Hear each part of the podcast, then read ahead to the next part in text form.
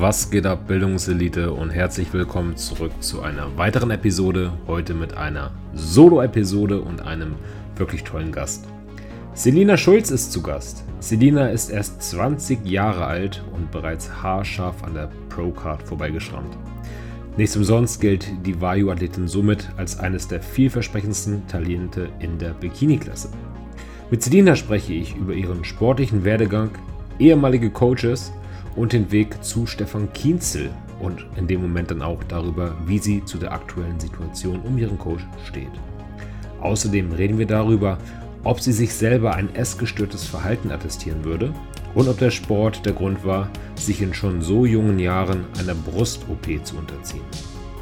Selbstverständlich schneiden wir dabei noch viele weitere Themen an, wie zum Beispiel das Coaching, welches sie mit ihrem Verlobten Martin Hahn betreibt, oder ob sie jemals nachgeholfen hat bzw. darüber nachdenkt. Ja, wenn ihr mich unterstützen wollt, liebe Leute, dann könnt ihr das natürlich erstmal tun, indem ihr meine Formate abonniert oder hier bei Spotify eine 5-Sterne-Bewertung da lasst, um den Algorithmus ein wenig anzukurbeln. Des Weiteren könnt ihr mich auch unterstützen, indem ihr mit dem Code Elite bei HPN, Nordsport oder Planet Food einkauft, sparen könnt und dabei gleichzeitig halt diese Formate hier ein wenig tragt. Ich danke euch für eure Unterstützung. Wenn euch die Folge gefällt, teilt sie gerne mit euren Liebsten und lasst mir ein bisschen Feedback da. Jetzt wünsche ich euch aber ganz viel Spaß mit einer tollen Aufnahme, einer tollen Folge und Selina Schulz. Yo. Was geht ab, liebe Bildungselite? Es wurde mal wieder Zeit für eine Solo-Episode und Selina, erstmal herzlich willkommen bei mir im Bildungselite Podcast. Lange hat es gedauert, bis wir endlich einen Termin gefunden haben und endlich ist es soweit. Moin. Ja, danke für deine Einladung und ähm, ja, auch erstmal Hallo an alle Zuschauer. Ähm, ja, es hat tatsächlich wirklich ein bisschen länger gedauert bei uns, ne? Ja, wir schieben das irgendwie schon ein paar Wochen, Monate voreinander her. Aber endlich hat es geklappt. Ja. Und äh, sogar mit einem sehr, sehr aktuellen Thema. Und dann geht, geht auch gleich meine allererste Frage. Wie geht's dir gerade? Mir geht's gerade sehr gut tatsächlich. Also wirklich, mir geht es sehr gut. Ähm, wie du schon gesagt hast, ähm, ja, ich hatte letzte Woche, heute, genau vor einer Woche, mhm. äh, meine Brustvergrößerung und ähm, bin da relativ frisch gerade raus, sag ich mal. Ähm, und dementsprechend geht es mir wirklich sehr gut. Ja. Jetzt, also ich meine, erstmal ist natürlich ähm, die Frage, wie ist die OP verlaufen? Alles gut verlaufen? Bist du zufrieden mit dem Ergebnis, soweit du sehen ich kannst? Bin, ja, ich bin sehr zufrieden. Also ich bin wirklich ich bin, mm, ich dachte nicht, dass es so schön wird, tatsächlich. Also man hört ja auch immer so Horror-Stories. Ich habe jetzt auch ja. letztens, ähm, ich glaube, das war die Kiki, die letztens bei dir im Podcast war. War das die Kiki? Ja, aber ich glaube, die hat bei Garnikus darüber gesprochen. Ach so, dann war es bei Garnikus. Auf jeden Fall habe ich bei ihr schon gehört, dass das ähm, sehr, sehr schmerzhaft war und ja. echt nicht gut gelaufen ist. Und bei mir, also ich war einen Tag nach der OP auf der GmbF, also ja. bin auf der Deutschen Meisterschaft da rumgesprungen ähm, zwei Tage lang, einen Tag nach der Narkose. Und seitdem war ich jetzt, ähm, wir sind vorgestern nach Hause gekommen, wir waren eine Woche noch unterwegs ähm, bei Familie und so und ich, mir geht es wunderbar. Also ich habe keine Schmerzen, ich brauche kein ähm, Schmerzmittel mehr eigentlich, ich soll es noch nehmen. Ähm, Mache ich auch noch, da es heute erst eine Woche her ist, eine Woche sollte ich es jetzt nehmen. Und mhm. ansonsten, ich bin super zufrieden mit dem Ergebnis. Ich habe relativ wenig Schmerzen. Also die ersten drei Tage waren halt so man fühlt sich so, als ob man platzt, weil es halt natürlich unangenehm ist und ja. es ist halt übelst geschwollen. Ähm, und jetzt ist eigentlich gar nichts mehr. Also ich merke natürlich, dass da was gemacht ist und ich kann meinen Arm jetzt noch nicht so äh, nach ganz oben machen, aber ja, lass das lieber. ja, aber soweit habe ich keine Einschränkungen. Also es spannt auch gar nichts mehr bei mir. Also es ist wirklich richtig, richtig gut. Also ich habe nichts zum Beschweren. Cool. Also ich würde gleich auch gerne nochmal den Ablauf erfragen, aber mal von vorne. Wie kam es für dich zu der Entscheidung, sich die Brüste vergrößern zu lassen? Ja, also es kommt natürlich, ähm, es war schon länger ein Wunsch von mir, sag ich mal so seit 2018 fand ich es immer sehr schön. Hatte ja. früher aber auch ein gutes Körbchen, also Körbchen. Ich hatte zwischen C und D immer was, also großes C auf jeden Fall. Ähm, als ich 14 war. Ähm, als ich dann in den Sport gekommen bin mit 15 und dann ja auch meine erste Prep mit 15 angefangen habe und dann mit 16 auf der Bühne stand, und das jetzt vier Jahre lang äh, wiederholt habe mit den Diäten, kennt bestimmt jede Frau, wenn man eine Diät macht, wird die Oberweite natürlich auch kleiner, weil es ein Fettgewebe ist. Ja. Und ähm, dadurch hatte ich jetzt halt einfach, ich hatte schon immer diesen Wunsch, weil ja, meine, meine Brust war nie perfekt. Na, logisch, ist ja auch nicht äh, möglich, würde ich mal so sagen. Ähm, und durch die Diäten hat sich das dann nochmal verstärkt, dass ich mir dachte, boah, okay, wäre doch wirklich, ist jetzt nicht nur so ein Traum, sondern es ist wirklich mal so eine Sache, die ich realistisch in Angriff nehmen wollen würde. Weil es natürlich eine Kostensache ist, habe ich es immer nach hinten verschoben. Mhm. Und ähm, jetzt habe ich dann halt wirklich nach dieser vierten Diät, wo ich mir dachte, okay, ich habe jetzt keine Lust mehr, das Gewebe ist so leer. Ähm, wenn nicht jetzt, wann dann? Und je früher ich es mache, desto länger habe ich was davon. Wenn ja. ich es erst in fünf Jahren mache, habe ich das Geld trotzdem ausgegeben, aber fünf Jahre später. Richtig. So. Und ähm, dann habe ich ein Erstgespräch gehabt ähm, bei einer, oder nach meiner Prep jetzt, weil ich ja eine längere, eine längere Aufbauphase geplant habe, dachte ich, okay, jetzt passt es perfekt. Ähm, bin auf einem Kf also Körperfett, wo ich mich wohlfühle und wo ich auch so bleiben wollen würde, weil das war mir auch wichtig, dass ich es nicht direkt nach den Wettkämpfen mache und auch nicht, ähm, wenn ich jetzt kurz, bevor ich in die Diät starte, weil es ja auch blöd, ähm, dass es so ein guter Setpoint ist für, für eine Operation, ja. Und ja. War also eine Wohlbefindenssache, ähm, aber natürlich auch im Hinblick auf Wettkämpfe. Muss man ja auch nicht ausreden, ne? Ist natürlich auch schön auf der Bühne. Ähm, aber das ist, sag ich mal, nur der, der Nebeneffekt davon, ja. Das wollte ich dich gerade fragen. Das klang jetzt so, als wenn du schon auf lange Frist geplant hattest und ähm, irgendwie schon immer so ein Wunsch von dir war. Aber inwieweit hat halt dieses Schönheitsideal in der Bikini-Klasse und dass du dich halt auch viel mit ja, dieser Bikini-Bubble umgibst, die ja Leute auf Instagram anschaust, die halt so aussehen. Inwieweit hat das deine Entscheidungsfindung beeinflusst, reflektiert? Also ich würde, man würde lügen, wenn man sagen würde, es hat mich gar nicht beeinflusst. Also mhm. natürlich, also man sieht das ja in der Bikini-Klasse, wie die da oben aussehen. Es hat jetzt nicht, man achtet ja immer mehr drauf, je mehr man darüber nachdenkt. Also wenn ich eine Frau anschaue auf der Bühne und ich, manche achten dann vielleicht zuerst auf den Glut, auf die Taille. Wenn, wenn man zum Beispiel keine schmale Taille hat, dann achtet man immer zuerst auf die Taille bei anderen Leuten, ja. weil man selbst das so drin hat. Und bei mir war das immer so das Dekolleté. Auch bei, bei nicht nur bei Wettkampfathleten, aber ich habe da immer drauf geachtet. Und natürlich, wenn man dann auf der Bühne ist und man sieht das bei anderen, dann denkt man sich so, oh ja, ja, schon schön, ist, mhm. ist schon schön. Dann sieht man auch noch andere auf Instagram zum Beispiel, die das auch machen lassen. Und so kommt man immer mehr irgendwie damit in Berührung, dass man denkt, okay, jetzt, jetzt oder nie, jetzt oder nie. Ja, und das hat, sag ich mal, einfach nur noch verschnellert. Also, dass ich das jetzt gemacht habe. Ja. Mhm, mh. Für all die, die jetzt zuschauen, ähm, du siehst ja sehr jung noch aus. Wie alt bist du denn genau gerade? Ich bin 20. Ich werde dieses Jahr noch 21, ähm, also noch relativ jung, ja. Ja. Genau. Aber wie du schon sagtest, ne, je früher man das macht, desto länger hat man da auch da was von. Ähm, mögen andere jetzt vielleicht kritisieren oder so viel zu jung für so eine OP, ne, und soll immer wieder ein bisschen warten, aber lass Leute reden, es ist dein Körper, es ist deine Entscheidung gewesen und du hast es dir anscheinend auch wohl überlegt über ein paar Jahre. Ja, ich habe auch tatsächlich nichts auf Instagram davor gesagt oder generell auch meine Mutter wusste es sogar nicht mal, meine Schwester mhm. wusste es nicht, meine beste Freundin wusste es nicht. Also es war ähm, eine Sache zwischen meinem Vater, der hat mich, der unterstützt mich ja eh bei allem, der hat mit mir auch Arzt, den Arzt rausgesucht und so. Und äh, Martin natürlich wusste es auch. Ja. Aber ansonsten wussten es halt wirklich sehr, sehr wenige, weil ich einfach gesagt habe, ich möchte das gar nicht teilen, bevor mir da äh, von meiner Mutter oder so eingeredet wird, weil das sollte wirklich meine Entscheidung bleiben. Und wenn ich kurz davor sage, ich mache es doch nicht, dann mache ich es doch nicht. Und dann will ich mich vor niemandem rechtfertigen müssen. Ähm, deswegen habe ich wirklich gesagt, okay, ich lasse es wirklich so, ich mache es und danach kann ich es gerne sagen.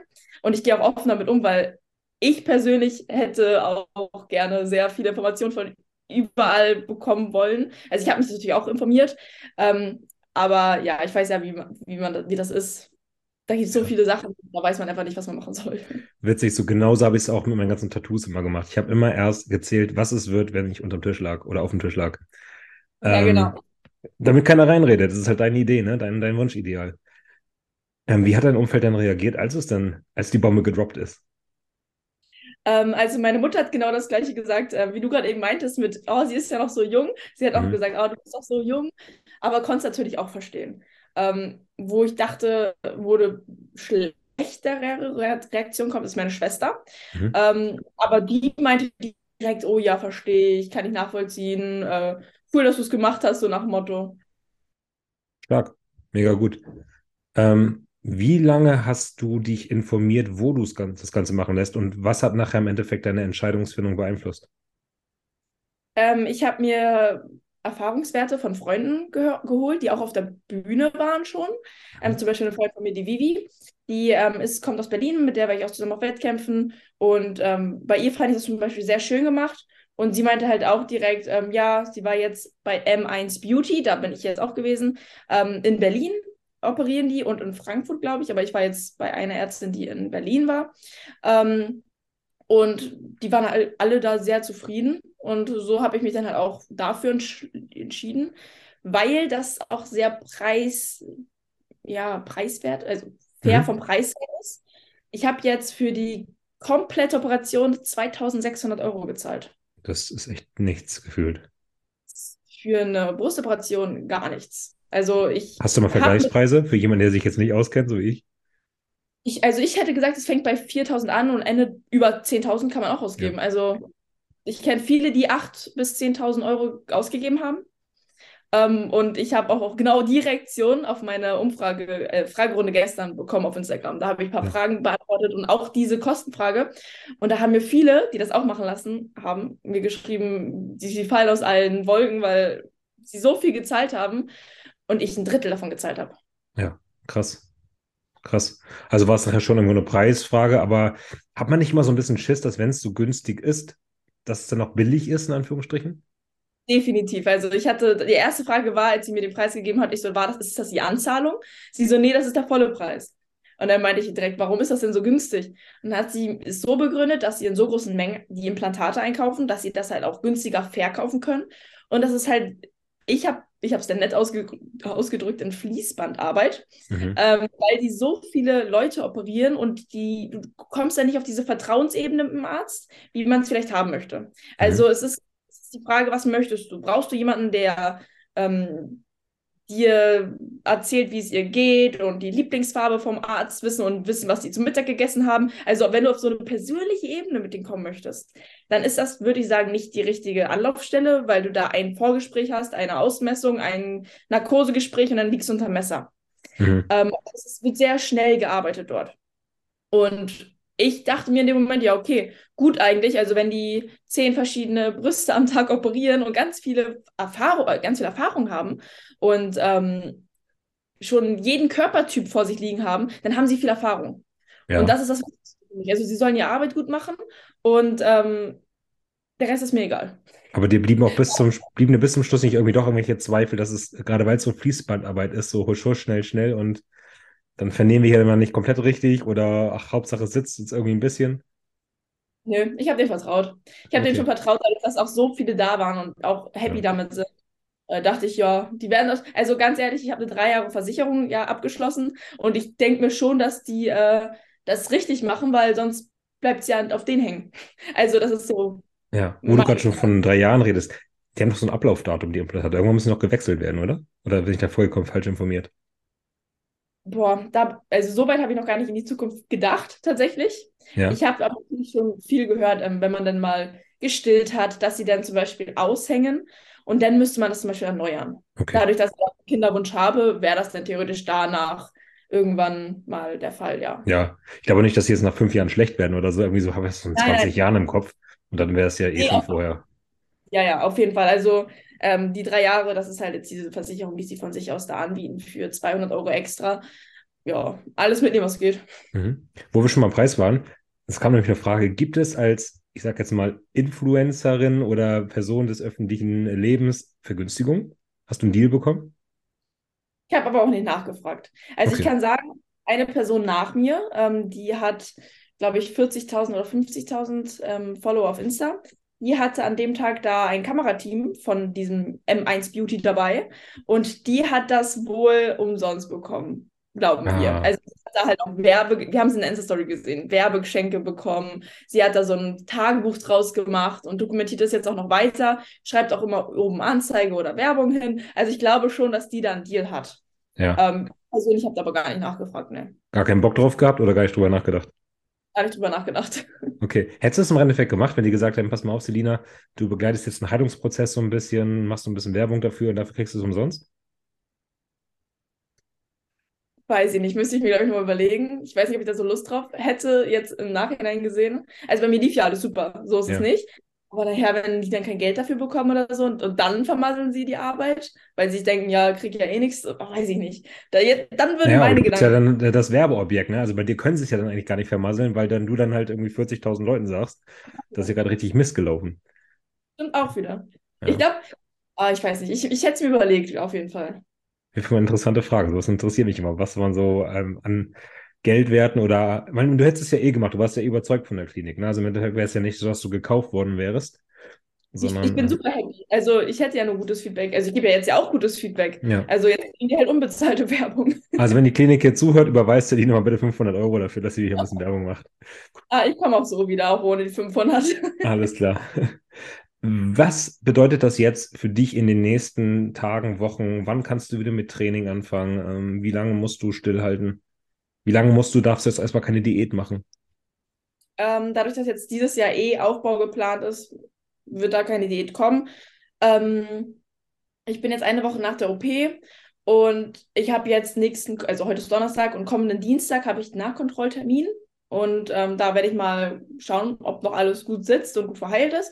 Und von meinem Befinden her werde ich auf, werde ich, also aktuellen Stand, zwei Wochen nach der OP wieder anfangen, langsam Beine zu trainieren. Also alles, ähm, wo ich mich nicht stabilisieren muss mit den Armen so wirklich doll, also sowas wie Beinpresse, ja.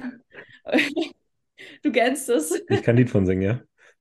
Ja, irgendwann zum Beispiel, ja, kann mir vorstellen, dass Kickbacks sogar noch gehen würden im Stehen, aber sowas wie Adduktion, Abduktion, Beinpresse, so eine Sachen, ähm, dass ich damit wieder anfange, vielleicht sogar Hackenschmidt oder sowas, überall, wo ich aufrecht bin und meine Arme nicht wirklich brauche, ähm, dass ich da wieder langsam mit anfange, aber wirklich vorsichtig.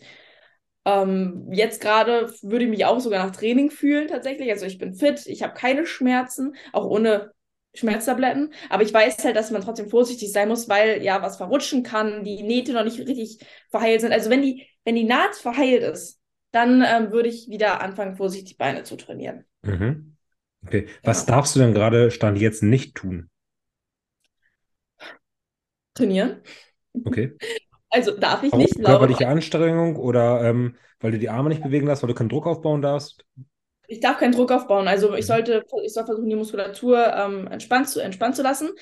Ähm, hier auch gleich, ich habe es Untermuskel machen lassen. Das heißt, äh, mein Brustmuskel wurde hier unten abgetrennt etwas vom Brustbein und dann wird ja das Implantat runtergeschoben. Ja. Ähm, dadurch, dass das natürlich abgetrennt wurde, darf man halt die Muskel, also sollte man die natürlich nicht beanspruchen, logisch, weil da halt auch ein Fremdkörper drin ist. Ähm, aber jeder, der das gemacht hat, wird es kennen, dieses, dieses Spannungsgefühl im Oberkörper, das geht halt langsam weg. Also man fühlt sich erst, als ob man platzt und dann irgendwann wird das lockerer. Jetzt gerade ist es bei mir schon so, dass ich wirklich sage, ich kann so gut wie alles wieder machen. Also ich kann Haare, äh, Haare, Zopf machen, ich kann mir eine Jacke anziehen und den Arm so nach hinten machen, diese gedehnte Position.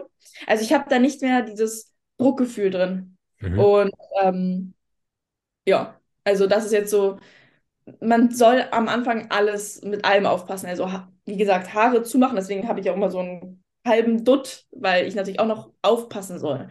Ja. Genau. Und auch duschen geht ja zum Beispiel noch gar nicht. Also Unterkörper ja, aber aufrecht. Ich habe ja hier so ein, das ist so ein Kompressionssport-BH, Der ist vorne ähm, so, äh, kann man den so zuklippen und dann mhm. immer eng weitermachen. Und den darf ich nicht ausziehen. Also deswegen kann ich halt noch nicht duschen. Ah, okay. Das heißt, das wird da so ein bisschen in der Position gehalten, damit du halt im Alltag nicht eine blöde Bewegung machst, wo dann irgendwas wieder aufreißt oder kaputt geht. Genau, ist alles zugequetscht. Also manche haben auch noch so einen Stuttgarter Gürtel, heißt der, glaube ich. Der mhm. liegt oben drauf, damit das runtergedrückt wird. Aber das ist ähm, je nach Operationsverlauf kriegt man den. Und bei mir war alles so optimal, dass ich den nicht gebraucht habe. Super. Entscheidung dafür, das unter Muskel zu setzen, war warum? Ähm, dadurch, dass, also man sagt ja eigentlich bei Sportlern über den Muskel, mhm. eigentlich. Ähm, als ich mich dann bei der Ausmessung ausgezogen habe, meinte sie direkt auch, äh, wir machen es unter Muskel, weil mein Gewebe halt durch die ganzen Diäten so fein ist und so locker ist, dass sich dieses Implantat so krass abzeichnen würde, dass es halt keine natürliche Brust ergeben würde. Ja. Und wenn sie das schon sagt, mit dem Körperfett, den ich jetzt habe im Aufbau, dann will ich nicht wissen, wie es in der Diät aussieht. Und das finde ich dann auch noch schön. Also so Kästen hängen, ne? Ja, nee, das möchte ich nicht. Ich möchte schon eine natürliche Brust oben haben. Ähm, und dadurch, dass ich habe jetzt 400 cc, also 400 Milliliter ähm, reinbekommen pro Seite, ist das schon gut groß. Also das ist jetzt, also das drüber und dann so gefaked ist nicht mhm. schön. Ja, verstehe ich. Die Muskulatur wird dann wirklich so ein bisschen aufgeschnitten oder sowas. Kann man sich jetzt vorstellen, wie so ein kleiner Brustmuskelriss oder? Ja, ja, unten so halt. mit dir. Ja, am untersten Teil vom Brustbein wird es so ein bisschen abgemacht. Also, soweit ich Dr. Rich mit dir. Hm? Ab zu Dr. Rich mit dir. Ja, ähm, mal Ja. Ja. Und ähm, dann, wann kannst du wirklich wieder anfangen, alles im Oberkörper zu belasten? Also Druckübungen? Ich glaube, das ist ein Prozess, der einfach auch dauert, um zu schauen, also bei jedem individuell. Ich denke mal, ich habe mit sechs Wochen gerechnet, dass ich keinen Oberkörper trainieren kann. Mhm. So, also da habe ich mich eingestellt. Sie ist sechs Wochen kein Training. Ich fange dann nach zwei Wochen wahrscheinlich wieder an. Ähm, aber ich habe halt tatsächlich auch sehr viele Erfahrungswerte von verschiedenen Leuten, zum Beispiel Christina Brunauer. Ich glaube, die hat auch nach zwei Wochen wieder angefangen. Also es ist immer unterschiedlich. Jetzt zum Beispiel die Kiki konnte acht Wochen nicht trainieren. Ähm, und die Christina hat nach zwei Wochen wieder angefangen und die eine andere Freundin von mir, die Mara, die hat jetzt nach eineinhalb Wochen wieder angefangen.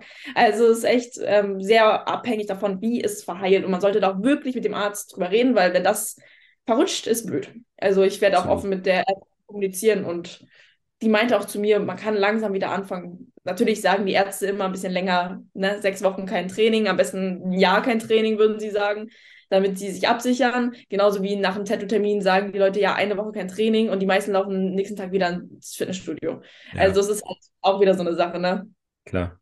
Ähm, jetzt hat man ja neuerdings zum Beispiel bei Max Matzen mit seinen Haaren oder auch ähm, jetzt, wo ich die Verletzung hatte, wie viele Leute haben mir geschrieben, hier Torben, nimm Peptide, nimm TB500, nimm BPC 157, nimm Wachs, Wachstumshormone.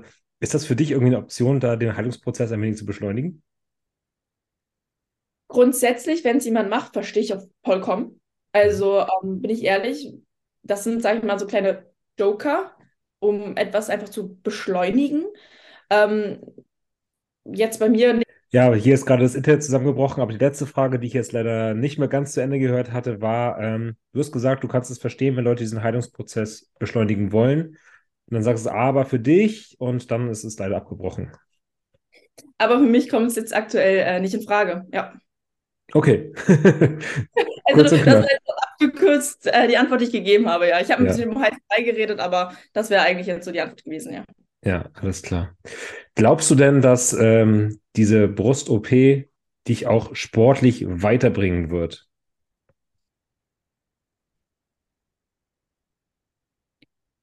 Zwingend nein. Also es gibt viele Profisportlerinnen, jetzt zum Beispiel die Laurelie Chapedos, die jetzt auch ähm, die Arnolds gewonnen hat, die hat eine ganz natürliche Brust. Also es kommt immer stark darauf an, wie die ganze Optik aussieht. Wenn du natürlich einen sehr robusten, sag ich mal, Brustkorb hast und sehr muskulös aussieht, dann kann so eine Brust tatsächlich, dadurch, dass man natürlich vielleicht auch, wenn man in der Seitenpose so steht, hier die Streifen sieht oder sowas, ähm, wenn man sehr starken, starke Brustmuskulatur hat zum Beispiel, dann kann das natürlich ein bisschen zu stark wirken, wenn man keine äh, keine Brust-OP hat, beziehungsweise wenn man eine Brust-OP hat, wirkt es dann einfach fraulicher. Weil das natürlich das, der ausschlaggebende Punkt in der Bikini-Klasse, dass die Gesamt, der Gesamtlook bewertet wird. Ähm, und wenn das natürlich im Optimalfall gut aussieht, dann ähm, kann das schon die ein oder anderen Punkt extra geben, denke ich mal. Ja. Aber du sagst jetzt nicht, dass es in der Bikini-Klasse schon fast ein Must-Have ist, gemachte Brüste zu haben. Nein, das würde, also es gibt bestimmt viele, die sagen würden, ja, aber ich sage hm. nein. Okay. Wäre es denn bei dir etwas, was so deine Symmetrie jetzt gut tut, was da vielleicht nochmal ein 2-3 Prozent rausholen kann? Ich konnte noch nicht in der Pose stehen, das kriege ich ja, noch klar, nicht okay. hin. Ähm, aber so wie ich es kenne von mir, ja, ich denke schon. Also ich, ich habe, dass ich so viel Gewebe, Siri wollte gerade angehen, dadurch, dass ich so viel überschüssiges Gewebe hatte, konnte ich das immer gut hochpushen. Also es sah auf der Bühne schlecht aus. Muss ich ehrlich sagen. Also es sah immer gut aus. Man dachte immer, ich habe eine gute, volle Brust. Manche dachten sogar, ich habe meine Brust schon machen lassen. Ähm, aber ja, es wird positiv sein, aber es wird auch nichts Weltbewegendes sein, denke ich mal. Okay, okay. Dann ja, müssen vielleicht anderswo die paar Prozente noch rausgeholt werden, um endlich, endlich diese Pro-Card zu sichern. Ähm, Jetzt Aufbau hoffentlich. Ja, genau. Und den Weg dahin zur Procard, warum ich jetzt schon von der Procard rede bei dir, ähm, den würde ich gerne jetzt noch einmal ganz kurz umreißen. Und ähm, dann kommen wir vielleicht auch mal irgendwie auch zu deiner Geschichte, deinem Werdegang, deiner Laufbahn in der Bikini-Klasse und auch in diesem Sport. Und ich weiß gar nicht, ob du es weißt, aber wir haben da so eine relativ gemeinsame Geschichte, was den Anfang betrifft. Denn äh, du warst damals in einem Team in Lübeck, in dem meine Freundin auch gestartet ist. Und ich würde einfach mal ganz, ganz an, an, zurück an Anfang gehen. Wie waren deine ersten Schritte eigentlich in diesem Bodybuilding-Business? Wie bist du überhaupt zu diesem Sport gekommen? Und ähm, wie hat sich auf die Bühne gebracht? Also ich war eigentlich immer so die Cardiogängerin im Studio, ganz am Anfang. Ich bin ja mit, fünf, mit 14 ins Studio gegangen. Das war so das erste Mal, dass ich, glaube ich, da drin war. Warum? Ähm, Warum? Was hat dich ins Studio getrieben? Abnehmen. Dieses typische, dünne Beine, dünn, oder flachen Bauch, dünne Arme. Dieses typische, äh, ja, ich möchte abnehmen. Um den Jungs zu gefallen oder um ein Schönheitsideal zu gefallen oder was war deine glaub, Motivation? Damals, ich glaube, damals wollte ich noch nicht so wirklich den Jungs gefallen. Das war einfach persönliches Wohlbefinden. Okay. Ich glaube, das ist sogar eher, um anderen Frauen zu gefallen. Klingt jetzt komisch, aber ähm, natürlich unter Mädels in dem Alter, vor allem mit 14, 15 so, da ist es ja auch immer dieses, äh, da, keine, da bist du schon blöd angeguckt, wenn du komische Schuhe anhast oder so. Ja. Und ich glaube, es war mir wichtiger, wie ich vor meinen Freundinnen und meinen, meinen Mädels in der Klasse aufgenommen werde, als vor Jungs. Ja, ja. okay, verstehe also, ich, ja. Das, das ist eher so der Hintergrund gewesen, dieses weiß nicht, dieses akzeptiert werden wollen von anderen Leuten oder dieses, auch vielleicht dieses, diese Bestätigung bekommen und halt dadurch natürlich mein eigenes Wohlbefinden. Ja. Mhm. Okay, dann ja. ging es ins Studio und natürlich erstmal auf den, äh, das Laufband, den Stepper. Ja, das hat sich dann auch sehr schnell dieses Bestätigung oder dieses Akzept oder dieses äh, ja cool von anderen Leuten zu hören, hat sich dann sehr schnell in eine andere Richtung entwickelt, denn ich bin immer mehr in dieses Kraftsport reingerutscht, dadurch, dass meine Schwester im Fitnessstudio war. Sie hat mich sozusagen auch das erste Mal da hingebracht, sag ich mal. Ähm, und dann habe ich halt auch so Sophia Thiel verfolgt. Und sie hatte damals ein Transformationsvideo, wie sie auf die Bühne gekommen ist. So von, von Übergewicht zu Magersucht oder sowas und dann irgendwann auf die Bühne. Und ich fand das so toll, dass sie auf der Bühne war, dass ich irgendwann meiner Mutter gezeigt habe, ein Bild so, hier, so möchte ich mal aussehen. Und dann hat sie auch nur gelacht und sagt, hat gesagt, ja, mach mal. So, hat es gar nicht ernst genommen. Ähm, ich habe es dann wirklich ernst genommen und bin tatsächlich dann äh, immer mehr in diesen Kraftsportbereich reingekommen. Und Anfang 2019, da war ich dann 15, habe ich gesagt zu meinen Trainern im Studio dort, ähm, mit denen ich mich sehr gut verstanden habe, ich möchte auf die Bühne gehen. Und dann meinten die alle so, ach, mach doch erstmal auf, bau erstmal auf und so. Und dann habe ich gesagt, nein, ich möchte das jetzt. Jetzt sofort, so nach dem Motto. Die, wieder das typische, ich habe keine äh, Geduld, ich möchte jetzt sofort auf die Bühne. Und habe dann tatsächlich äh, in Lübeck einen Coach gesucht. Und mhm. auch der dann wirklich zwei Straßen weiter von mir gewohnt hat. Und meine Mutter hatte wohl damals Kontakt mit denen und hat damals dort auch mal trainiert und die kennen sich irgendwie alle, weil das ist ja auch so ein Oldschool-Studio. Ja, genau. Und da habe ich mich dann angemeldet, ähm, bin dann schweren Herzens, habe ich meinen Home Gym damals, also wo ich früher trainiert habe, verlassen und bin dann zu meinem neuen Coach gegangen und habe mich dort vorgestellt und bin ins Team gekommen und bin dann tatsächlich 2019 im Herbst erstmal auf die Bühne gegangen. Okay. Hat der Coach dann gleich in dir das Potenzial gesehen oder wie lief das ab? Wirklich Potenzial, also dass er gesagt hat, du hast Potenzial, hat er nicht gesagt. Ähm, er war auch immer ein bisschen ja, zurückhaltend mit Komplimenten. Mhm. Also als ich dann auf der Bühne war, gab es dann auch Komplimente danach, als ich dann auch äh, Jugendmeisterin geworden bin. Ähm, aber wirklich, ich würde sagen, bis zu One Day Out habe ich nie gehört bekommen, irgendwie, boah, du hast so krass Potenzial. Also das hat er wirklich, da ist er vorsichtig mit umgegangen. Also mhm. eher so nach Motto, du weißt es mir erstmal. Ähm, ja, aber es hat ja funktioniert. Wie war so deine erste Vorbereitung? Sehr oldschool. Also ähm, ich hatte Makronährstoffe vorgegeben und konnte mir so meine Ernährung selbst zusammenbasteln. So war sie halt auch ähm, ein bisschen unstrukturiert. Also ich hatte damals halt mit 16, 15, 16 noch keine Ahnung, sag ich mal. Ähm, also wirklich gar keine Ahnung. Und ähm, ja, das, ich habe halt das gegessen, worauf ich Lust hatte.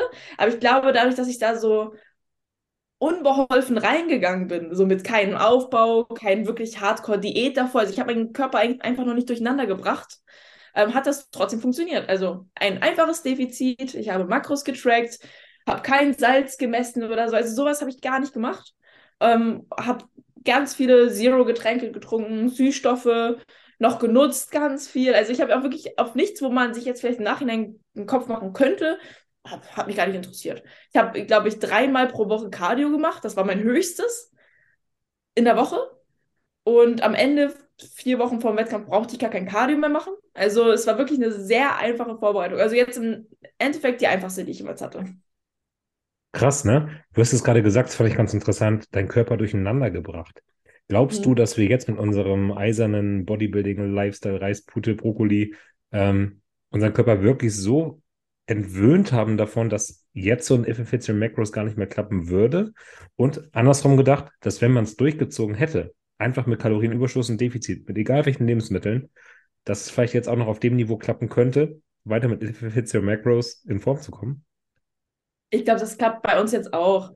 Also das denke ich nicht, weil im Endeffekt ist ja ein Defizit ein Defizit und ähm, ich bin damals halt einfach, ich kenne das ja auch, wenn ähm, Mädels zu mir ins Coaching kommen, die dann davor super wenig gegessen haben und äh, mit, keine Ahnung, was es für Diäten gibt. Keine Ahnung, Keto-Gen gegessen und dann mal hier nichts gegessen und Kohlsuppe, Diät, was ich auch alles schon gehört habe.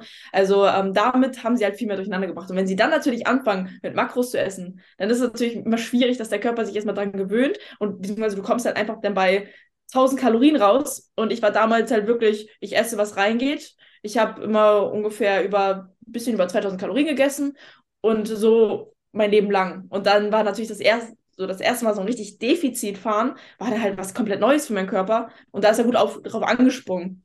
Jetzt ist es immer unterschiedlich, je nachdem, wie meine Prep beginnt. Also wenn ich ähm, auch in die, auch Defizit starte, wo eigentlich der Körper Gewicht verlieren müsste, hatte ich jetzt in meiner letzten Diät zum Beispiel den Fall, oder ja, war es der Fall, dass ich dann in den ersten vier Wochen erstmal, ich glaube, zwei Kilo zugenommen habe. Also das ist halt, ja, ich glaube, da macht man sich dann selbst vielleicht ein bisschen zu viel Stress. Stress, Cortisol, ja, genau dann macht man, hat man selbst eine Blockade im Kopf. Das ist, man denkt viel zu viel nach, würde ich sagen. Also wenn es an etwas scheitert, dann an den Gedanken. Hm. Aber jetzt machst du ja auch nach so einem Ernährungsplan, ich glaube, du bist noch bei Stefan, ne? Wo du, ich glaube, ich kenne ja die Ernährungspläne, die halt relativ dann auch ähm, Bodybuilding-lastig mit unverarbeiteten Lebensmitteln gehalten sind. Ähm, glaubst du, dass du trotzdem noch mit einem FFP Macros in Bühnenform kommen könntest? Jetzt ja, weil ich mich auskenne. Okay, aber du würdest dann auch wahrscheinlich nicht mehr zu Gummibärchen und Pizza greifen. Nein, nein, also das kann ich auch gar nicht mehr vom Kopf. Also ja. da bin ich wirklich so gedrillt. Ja. ja. Das finde ich immer so ein bisschen krass, weil wenn ich mal so zurück überlege, früher hat man sich halt ohne Kopf irgendwas reingezogen und war trotzdem ja irgendwo so ein bisschen davor. Natürlich ist es jetzt qualitativ besser. Wir sind auch auf einem ganz anderen Level unterwegs, aber ich frage mich halt immer, wenn man weiter so einfach nur mit Überschuss und Defizit gearbeitet hätte, sich gar keine Platte gemacht hätte, würde man trotzdem so gut aussehen, weil einfach dieser, dieser Stress abfällt? Das ist immer so eine Frage, die ich mir stelle. Ja, ich glaube, das ist eine Entwicklung, die man eher nicht so herumdenken so, sollte, sondern eher so denken sollte, okay, was mache ich jetzt, dass ich das trotzdem optimiere, aber mein Kopf nicht mehr den Stress äh, produziert. Also ja. ich würde gar nicht mehr so essen wollen wie früher. War natürlich auch nicht so sinnvoll für den Körper, ne, im Endeffekt. Also ich hatte auch nie so ein richtig 100% gesundes Essverhalten. Also bei mir gab es dann immer Cheat Days und ähm, fressen, bis nichts mehr reingeht und bis mir schlecht ist. Das war schon immer so, ich war immer so, so eigentlich. Also als ich dann in den Sport reingerutscht bin, also seit 2019 ungefähr. Ja, ähm, ja also ich habe da am Anfang, bevor ich das erstmal auf der Bühne war, sage ich mal so diese, diese Phase, ich hatte zwar, ich habe mir halt einfach keinen Kopf drum gemacht. Also ich habe halt einfach dann mal, wenn mein Coach gesagt hat, ja, ist heute Abend, dann habe ich aber ordentlich gegessen. Also es war so, so, nach Lust und Laune, ja. Ja. Gut, über das Essverhalten will ich später auch noch ein bisschen sprechen. Aber jetzt erstmal weiter im Text. Du warst dann ja dann in Lübeck in diesem Team unterwegs und du wirktest auch, weil ich habe das Team ja immer noch so ein bisschen verfolgt, muss ich ja ganz ehrlich sagen. Wenn man mal selber halt irgendwie da in diesen Filmen unterwegs war, dann ist ja mit denen auch irgendwie auf Instagram oder Facebook connected und man verfolgt das ja noch irgendwie dann passiv oder auch indirekt. Ähm, und du wirktest halt immer sehr, sehr glücklich in diesem Team wenn ich mich nicht ganz täusche, bitte korrigiere mich, äh, hast du dir sogar den, das Teamlogo tätowieren lassen damals. Hast du es immer? Ja, ja. ja ich habe das hier. Da habe ich äh, steht der Name vom Team. Ja. Also du warst ja richtig, richtig, richtig happy. Ja. tatsächlich sehr. Also es war wie, also der Coach war für mich wie so ein zweiter Vater tatsächlich. Mhm. Deswegen umso trauriger, wo du wahrscheinlich auch nachher darauf zu sprechen kommst, dass es dann ein bisschen blöd geendet ist. Da habe ich, ja, das würde ich gerne verfragen, weil ich weiß es einfach wirklich nicht. Ich weiß nur, wie es äh, bei uns geendet ist und ich fand es halt auch ein bisschen schade, aber ähm, so ist es halt, ne? wenn es dann halt nicht ganz so harmonisch auseinandergeht, wie man sich erhofft. Oder was einfach auch der Zeit irgendwie angemessen gewesen wäre, weil man ja tolle Erlebnisse zusammen hatte.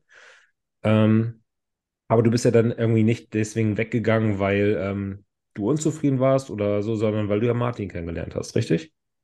Genau. Ja, man muss vielleicht noch dazu sagen, ich bin in der Zeit, wo ich in der North Prep war, bin ich auch meine eigene erste Wohnung gezogen, 2019, mhm. als ich erstes Team war. Also ich bin, mein, ich bin ausgezogen, ähm, weil es damals ja nicht gerade ein gutes Zusammenspiel zu Hause war mit meinem Sport und ähm, allem anderen. Und dann habe ich mich halt für meinen Sport entschieden und habe halt gesagt, okay, dann äh, gehe ich jetzt in eine eigene Wohnung. So, dann hat mein Vater mich dabei unterstützt und dann haben wir eine eigene Wohnung für mich geholt. Ich habe noch bei McDonalds nebenbei gearbeitet, um mir alles ja. zu finanzieren. Ähm, also es war das musst du nicht überlegen. Du machst eine Prep und arbeitest bei Mc's. Ja, mit 15. Geil, ne? ja. Na, auf jeden Fall habe und dann habe ich ja noch nebenbei, dann bin ich 16 geworden, habe ich noch mein Abitur angefangen, äh, mein Fachabi. Und das war nicht so einfach, denn mit dem Auszug von zu Hause und alleine. Und das war natürlich mit Prep, das war nicht so einfach. Und da ist mir das Team natürlich so ans Herz gewachsen, weil die mich die ganze Zeit unterstützt haben, vor allem mein Coach. Also das Team mal so hingestellt, aber mein Coach vor allem. Ähm, dann habe ich Martin kennengelernt, 2020 ähm, im Mai. Und ab April hatte ich dann halt Kontakt mit ihm also sag ich mal so, per Insta, WhatsApp, was auch immer. Ähm, und da hi hieß es dann irgendwann natürlich, dass ich zu Martin ziehe. Und mein Coach hat direkt gesagt, nein, er macht kein Online-Coaching, er macht es nur live vor Ort. Und dann, dass ich dann einen neuen Coach brauche und ähm, es halt so ist. So. Also es war eigentlich gar nicht, gar kein Thema. Also er meinte auch, ja, alles gut. Bist so. du nicht sogar noch am Anfang ab und zu zum Formcheck nach Lübeck geflogen? Ich habe in der Prep 2020, wo dann Corona kam, ähm, da ja. war ich auch eigentlich auf Prep noch. Also ich, ich war von Mai bis November 2020, wo ich schon in äh, Nähe Stuttgart, also jetzt hier in Metzingen gewohnt habe, war ich noch in dem Team. Also genau. ich habe noch die Vorbereitung gemacht und war, ich bin, ich bin immer hingeflogen und habe über 1500, 2000 Euro nur für Flüge ausgegeben, damit ich da hinkomme zum Live-Form-Check, wo am Ende nichts angepasst wurde. Ähm, ja, also es war natürlich nicht so optimal, aber es war trotzdem schön, weil ich das Team mochte. Ja, also ich habe diesen ganzen Strapaz habe ich noch mitgemacht ein Jahr lang und dann habe ich im November gesagt, okay, für die nächste Prep möchte ich, brauche ich einen neuen Coach. Wir hatten ja eh schon mal darüber gesprochen und meinte er so, ja, kein Problem.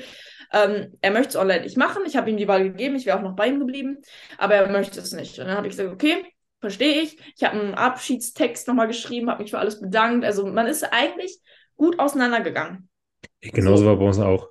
Das ist richtig ja. krass, ja. Und dann habe ich äh, auf Insta, mein Gott, ich war 17, ein kleines naives Mädchen, vielleicht, es war vielleicht im Endeffekt nicht, nicht so cool, aber ich habe da halt irgendwie nicht so nachgedacht. Ich habe einen Post verfasst, einen Post, wo ich einmal oben geschrieben habe, ähm, danke für die Zeit ähm, an das Team XY, also das ist Lübeck.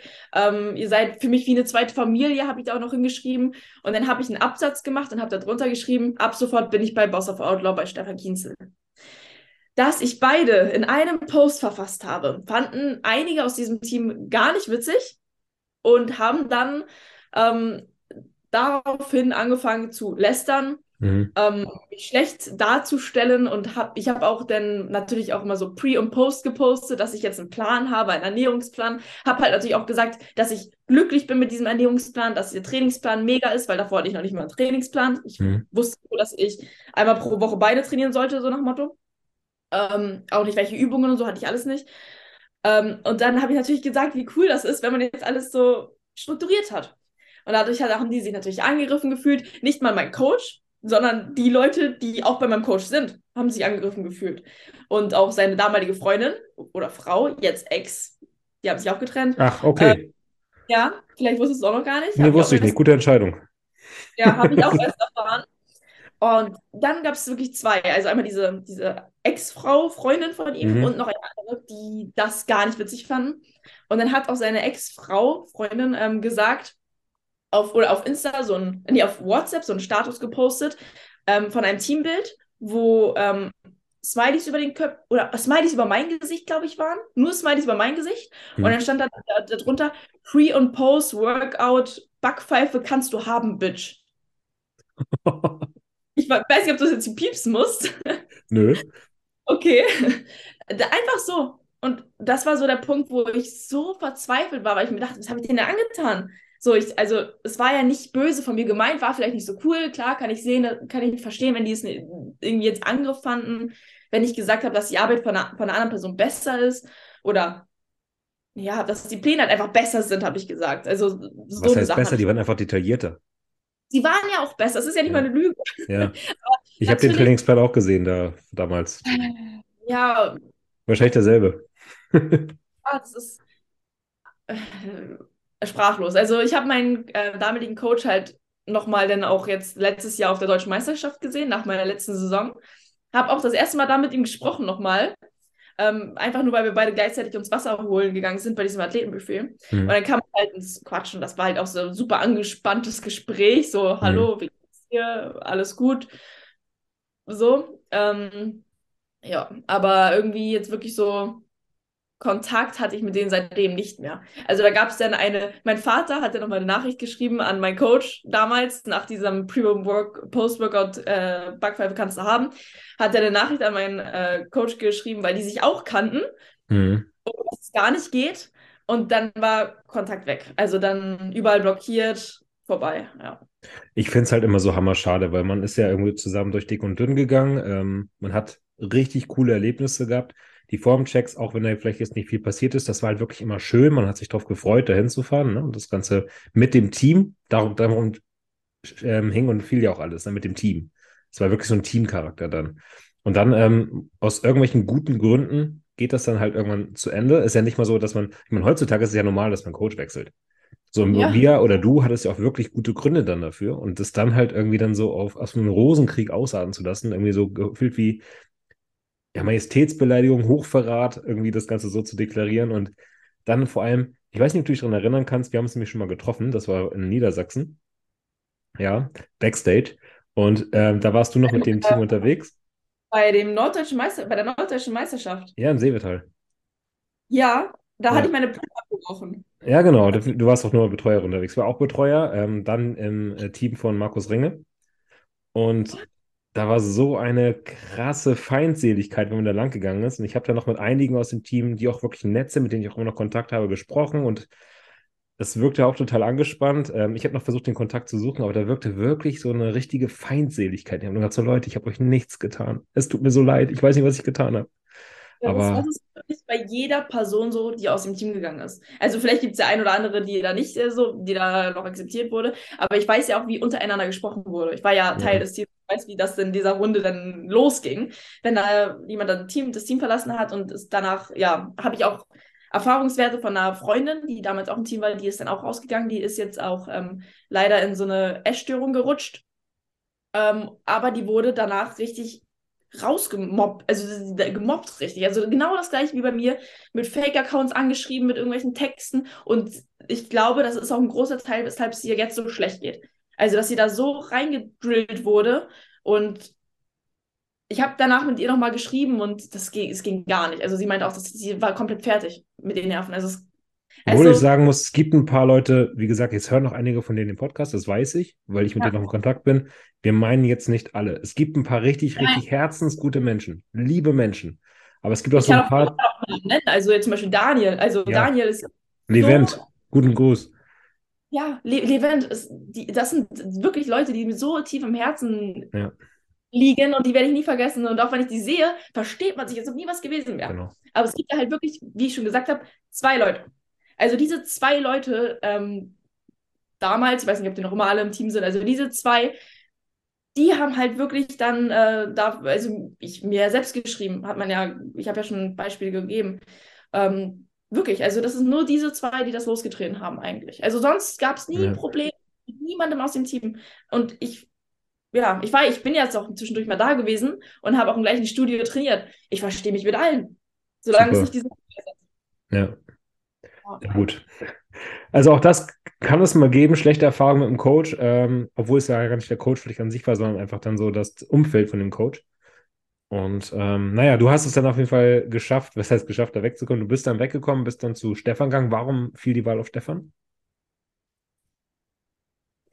Martin, also mein Freund, äh, der hat immer Podcasts gehört und ähm, da war auch Stefan dabei und wir waren eigentlich sehr angetan von seinem Wissen, von wie er sich ausgedrückt hat, ähm, auch irgendwie wie er so menschlich drauf ist, dass ich ihn dann einfach mal angeschrieben habe. Also es war einfach der einzige Grund. Also sonst gab es gar keinen, dass ich mir da irgendwie einen großen Kopf gemacht habe, äh, wo ich hingehe. War einfach, weil das so die, der, ja, wo ich einfach dachte, der hat am meisten Wissen. Mhm. Vielleicht ein kleiner Exkurs an dieser Stelle. Gerade steht Stefan ja gefühlt irgendwie in äh, medialer Kritik gefühlt, obwohl er eigentlich ja nichts Blödes gemacht hat. Also er hat immer noch krasse Athleten auf die Olympia gestellt, war super erfolgreich mit der Saison. Aber dadurch, dass halt jetzt dann Athleten wie äh, Tim Budesheim, wie Birgit Anders, wie Christina Brunauer und auch Fabian Mayer ihn verlassen haben, scheint ja irgendwo gerade so der Mythos Kienzel so ein bisschen zu schwinden und gefühlt haut ganz Deutschland dann immer gerne drauf, wenn so ein großer mal fällt. Oder was heißt fällt, wenn er mal irgendwie dann kritisiert wird. Wie nimmst du das Ganze wahr? Ähm, also ich dachte, ich habe es genauso wahrgenommen, dass ähm, ziemlich viele jetzt bei Stefan natürlich rausgehen. Man sieht das ja, man hört das vor allem, wenn so ein Fabian, Christina weggehen. Das sind natürlich größere Namen. Ähm, ich persönlich, ja, mein Gott, also es gibt immer eine Phase, da gehen mehr zu einem Coach und mal wieder weniger und dann ist mal der andere Coach wieder am Hype. Ähm, und dadurch, dass man halt, dass alle in der Öffentlichkeit stehen, geht das halt auch durch die Medien und dann hört man das. Also im Endeffekt ist, ich denke, der hat noch immer guten Zulauf und der hat noch immer genug Athleten. Und ich bin tatsächlich persönlich froh, wenn er nicht überlaufen ist, weil dadurch hat er einfach qualitativ mehr Wert oder mehr Zeit für seine anderen Athleten. Ja. ja. Das ist das Einzige, was ich mir dabei denke er ist ja nicht so die Person, die jetzt viel plaudert oder viele Worte, äh, nicht die Person vieler Worte, sagen wir mal so, aber du fühlst dich trotzdem gut betreut von ihm? Ja. Also ähm, jetzt auch im Aufbau, jetzt auch, ich muss auch wirklich sagen, jetzt wirklich gut seit so ein paar Monaten, Wochen, ist wieder mehr Kontakt da. Mhm. Als sogar in der Prep, würde ich sagen. Also so was, was Kommunikation angeht. Natürlich hat man mehr Kontakt gehabt wegen öfteren Formchecks dann ähm, in der Diät. Aber ich habe das Gefühl, jetzt gerade hat er auch wieder ein bisschen mehr Zeit, also ich, oder ein bisschen mehr Luft.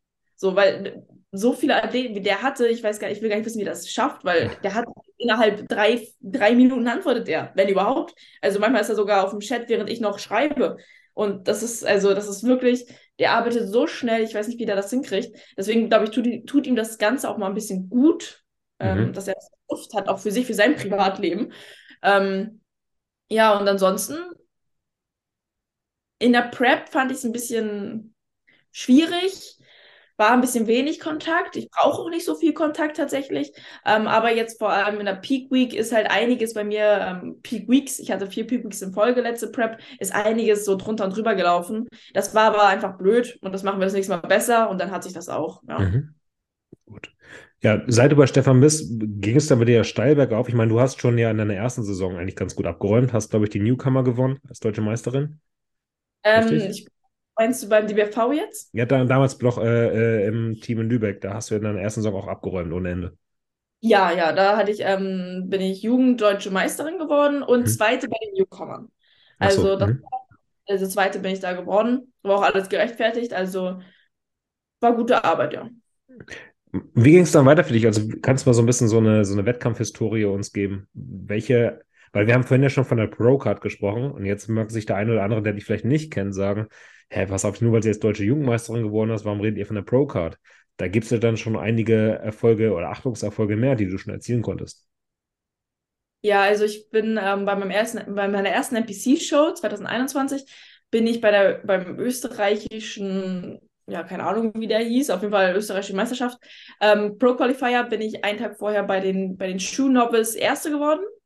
Dann einen Tag später, das war dann sozusagen die regionale Show, einen Tag später beim Pro Qualifier bin ich in den Junior, war das Junioren?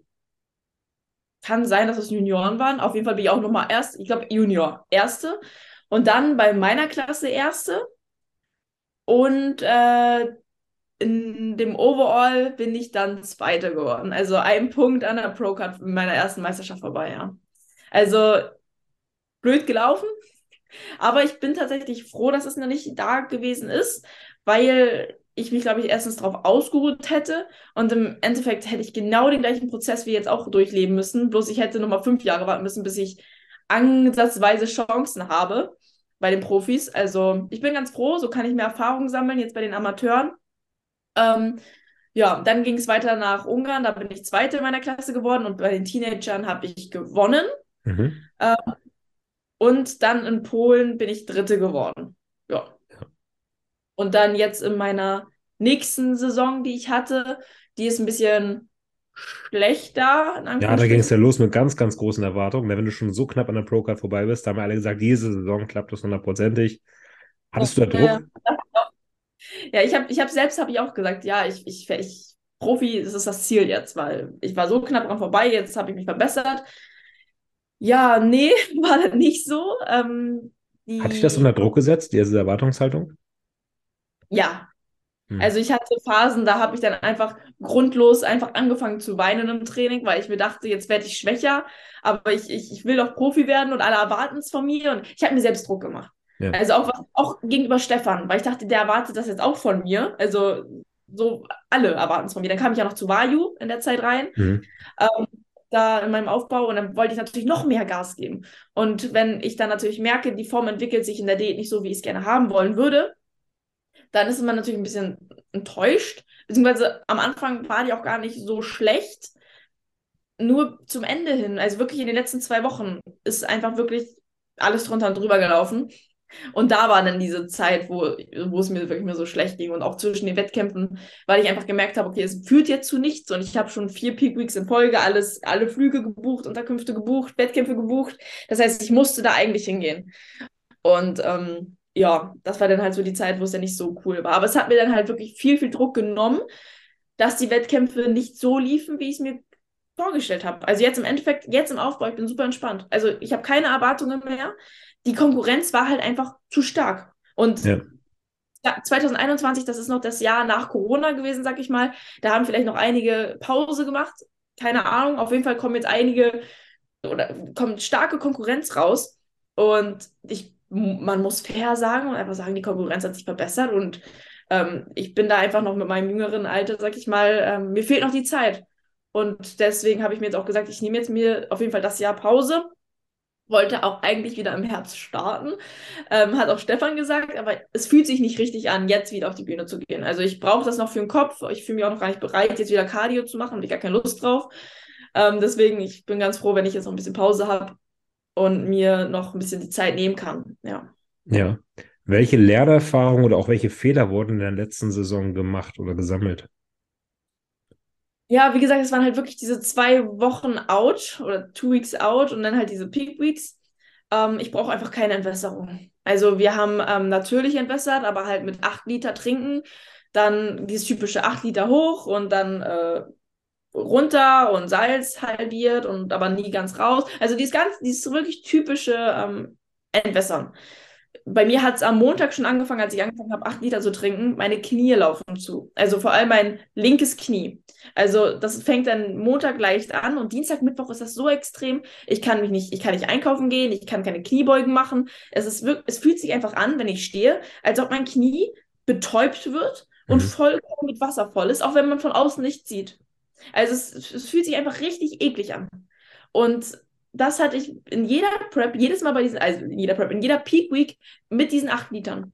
Und ich glaube, dass dieses, diese acht Liter tun mir einfach nicht gut. Meine Beine fühlen sich dann auch natürlich vollgelaufen an, wenn man natürlich da so, so schwere Beine, Knie hat. Ja. Und das habe ich auch immer auf der Bühne gesehen. Also meine Beine waren immer voll. Also das, da war keine Teilung mehr drin.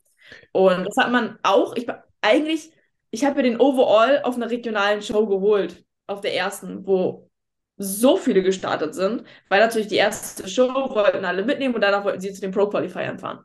Und da habe ich den Overall geholt. Also eigentlich super angefangen. Aber selbst dort hat das schon angefangen mit diesen Knieproblemen und so. Und das hat sich dann natürlich durch die Peak Weeks, die nächsten drei, die gefolgt haben, nur noch gezogen. Und es war dann nur noch ein Überleben ähm, und irgendwie da durchquälen, anstatt dass ich da sage, ich komme frisch auf eine Meisterschaft. Also das war alles ja. andere als frisch nachher. Und vor allem, wenn du dann auch schon Stress kriegst, weil du irgendwie denkst, du läufst jetzt zu und den Stress machst, den Druck noch da hast. Ich glaube, da ist noch ganz, ganz viel psychisch dabei, ne? Ja, ich, also mit diesem Knie, also das, ich, ich brauche einfach nicht dieses Hoch- und Runtertrinken. Ja. Also ich sah zwei Wochen, drei Wochen vor meiner regionalen Show, sah ich viel besser aus. Ich habe mich im Studio so gut gefühlt beim Posen. Ich dachte, jetzt, jetzt auf die Bühne.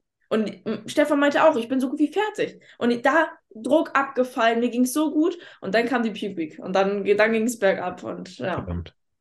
Ist der muskulär alles? Problem so... hatte ich auch noch. Bitte? Magen-Darm hatte ich auch noch. Auch Mist. Immer wenn es lostrinken losgeht. Also schön die Elektrolyte rausgeschwemmt und ja. Mist. Aber bist du denn muskulär dann schon so weit, dass du sagst, du bist auf dem Profiniveau oder meinst du auch, dass da noch ein bisschen mehr passieren kann?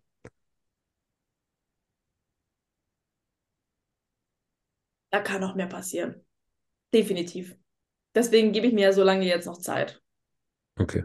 Wo sind deine Baustellen? Was möchtest du gerne am meisten verbessern? Ähm, Blut. Wie immer. Also ja. natürlich, ähm, ja, kennt man. ähm, und natürlich auch noch ein Stück, Stück härter kommen. Logisch, Schultern, ähm, Taille schmal behalten, wie sie ist. Ähm, aber Hauptsache auch, dass die Condition halt einfach passt auf der Bühne. Vor allem von hinten, dass man diesen Bluthemmen-Übergang ähm, sieht. Ja. Okay. Und dafür hast du ja jetzt dann auch genug Zeit, auch genug Zeit, die Brust heilen zu lassen. Ähm, Martin hat ja jetzt auch gerade für sich entschieden, also obwohl er es gestern ein bisschen revidiert hat, erstmal von der Bühne etwas Abstand zu nehmen. Ähm, inwieweit könnt ihr denn jetzt mal so wirklich auch so dieses Bodybuilding-Leben genießen, abschalten und auch mal wirklich Abstand, ja, Abstand von dem ganzen gewinnen? Ich hatte jetzt ja eine Woche, ähm, ist es jetzt ja die, das, die Brust-OP war her. Und ja. wir sind am Montag vor, ja, also vor eineinhalb Wochen, also an dem Montag und Donnerstag war die Brust-OP und am Montag sind wir schon nach Berlin, damit wir diese vier Tage noch haben. Und da haben wir halt wirklich ganz flexibel gegessen. Also wir sind essen gegangen, ähm, ich habe eigentlich nur getrackt, also ich habe wirklich noch, ich habe getrackt, ich konnte auch, damals konnte ich nicht aufhören, das äh, kriege ich mit dem Kopf nicht hin, ich, irgendwie will ich da trotzdem noch so die Kontrolle haben. Einfach auch, um zu wissen, esse ich genug. Mhm. Weil ich natürlich im Aufbau bin und wenn ich jetzt zu, ich würde, glaube ich, vom Gefühl her zu wenig essen. Und deswegen, ähm, dass ich da auf jeden Fall auf meine Kalorien komme, war mir dann wichtig. Aber, aber wir haben wirklich jetzt mal Kopf ausgeschaltet und ähm, sind dann essen gegangen, ähm, haben uns Bowls bestellt und das war echt schön und generell sind wir auch ein bisschen flexibler, würde ich jetzt so sagen, als letztes Jahr, weil du immer im Kopf hast, bald geht es wieder in die Diät, bald geht es wieder auf die Bühne und ähm, du willst es jetzt auch nicht ganz versauen und du willst ja das Bestmögliche jetzt aus der Zeit rausholen. Und jetzt dadurch, dass ich weiß, dieses Jahr ist Pause, ich habe jetzt nichts Detailliertes oder ich muss auch nicht nächstes Jahr im Frühjahr theoretisch auf die Bühne. Ich könnte auch erst im Sommer starten oder im Herbst. Das ist, dass ich mir einfach selber die, diesen Druck nehme, dass ich mir sage, ich gehe da auf die Bühne, sondern ich sage eher, ab dann mache ich Diät und dann schaue ich, wann ich fertig bin. Ja. Wenn jetzt eine Selina und ein Martin zusammen essen gehen, was gibt es dann? Sushi. Also wir essen eigentlich immer Sushi. Also wenn wir irgendwie essen gehen, dann Sushi. Sushi oder irgendwie so eine Bowl in Berlin fanden wir auch richtig gut. Ähm, Pizza, Losteria oder sowas ist auch mal drin. Aber meistens, oder Steak, aber meistens ist es Sushi. Wir lieben Sushi. Okay, bis auf Pizza, was du jetzt gesagt hast, ähm, ist es ja dennoch irgendwie einigermaßen so sporttauglich, ne? So ein Steak mit ja. Ofenkartoffel oder so eine Bowl, die sind ja jetzt nichts. Ja, ich glaube auch eher, die Pizza geht dann an Martin. Ja. Und ich probiere dann vielleicht mal. Aber irgendwie habe ich so einen gesunden Upturn entwickelt von äh, so richtig Junkfood. Auch so McDonalds, das findet Martin ja auch super.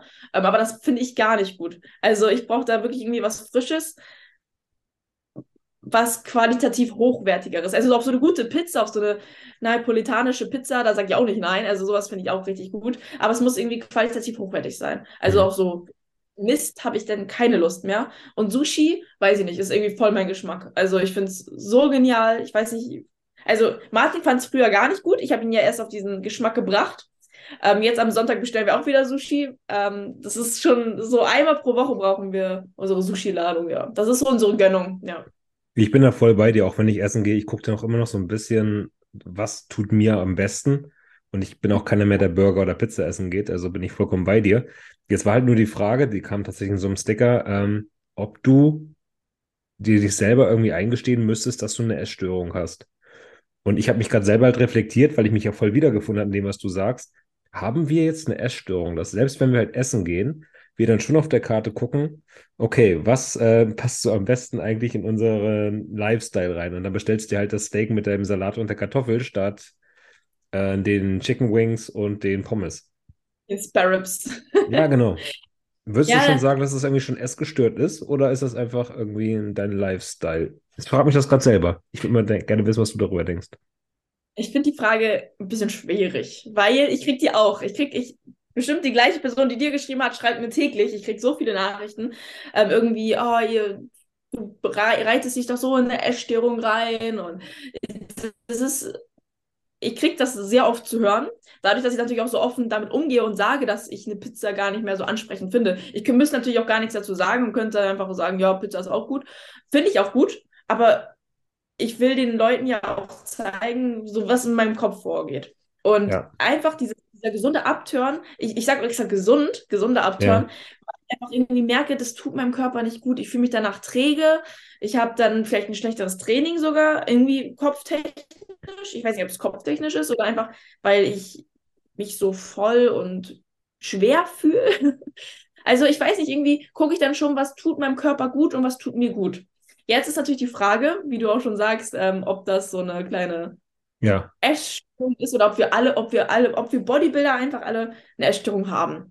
Ich denke schon, man ähm, entwickelt halt einfach ein Bewusstsein dafür, man weiß, was ist in was drin, was tut einem gut, was tut einem nicht gut. Und ich glaube, da hingegen kriegt man einfach so eine, so eine Tendenz, dass man einfach, weil man so viel für seinen Körper einfach tut, die, jeden Tag aufs Neue geht man zum Training, man gibt das Beste für seinen Körper und dann hat man einfach das Gefühl, dass man seinem Körper nur was Gutes tun möchte und nicht äh, irgendwie jetzt vielleicht mal McDonalds reindrücken möchte jeder unterschiedlich. Martin ist, wie gesagt, auch komplett anders. Der würde auch zu McDonalds und Pizza und alles holen.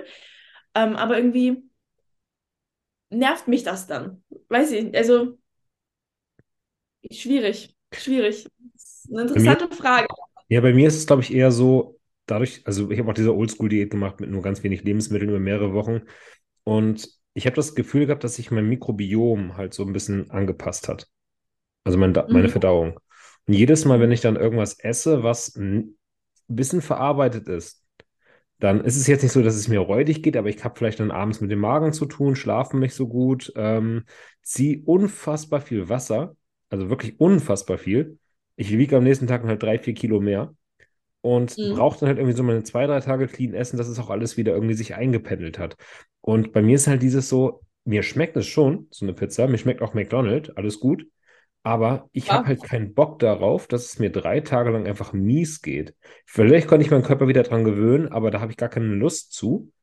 Und deswegen vermeide ich es. Und mir schmeckt ja auch das cleane Essen. Es ist ja nicht so, dass ich jetzt sage, ich zwänge es mir rein, weil das andere mir nicht gut tut. Mir schmeckt es ja auch. Und ich glaube, dahingehend, vielleicht ist es eine Störung, vielleicht ernähre ich mich aber auch nur bewusst zu gucken, was tut mir gut, was tut mir nicht gut. Und wähle halt entsprechend meine Lebensmittel halt aus. Ich bin auch hundertprozentig bei dir. Also ich brauche drei Tage dann wieder, um reinzukommen. Ich ziehe auch Wasser. Äh, meine Verdauung ist auch nicht die beste. Also man hat einfach so einen komischen Magen, so einen flauen Magen. Irgendwie ganz, einfach nicht so, man fühlt sich nicht so wohl in seiner Haut. Und ich hatte zum Beispiel das jetzt nicht mehr. Gut Glück, äh, eigentlich dreimal jetzt hier auf Holz klopfen. Ähm, ich hatte nach 2019, nach 2020 und nach 2021, nach jeder Prep hatte ich dann immer, wenn ich wieder im Aufbau war und essen durfte, hatte ich immer so Hautschmerzen. Also wenn ich dann irgendwie jetzt zum Beispiel eine Pizza gegessen habe, mit übermäßig viel Salz und was auch immer, ähm, dass ich dann am nächsten Tag wirklich Schmerzen hatte auf der Haut, wenn ich so raufgedrückt habe.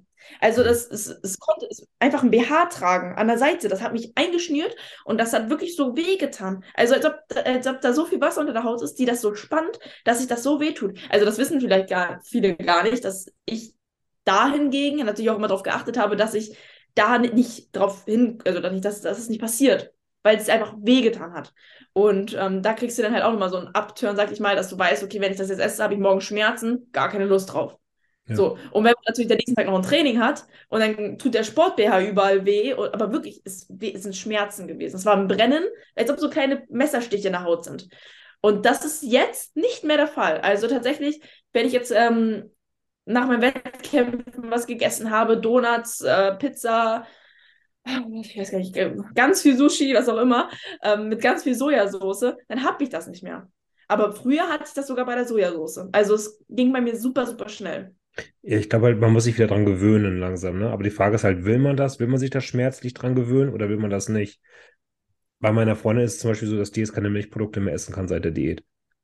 So, und ich habe es halt schmerzlich mich wieder dran gewöhnt. Ich habe mir einfach den Magerquark gegessen, hatte dann Bauchschmerzen, Blähung des Todes, aber ich wollte das unbedingt wieder essen.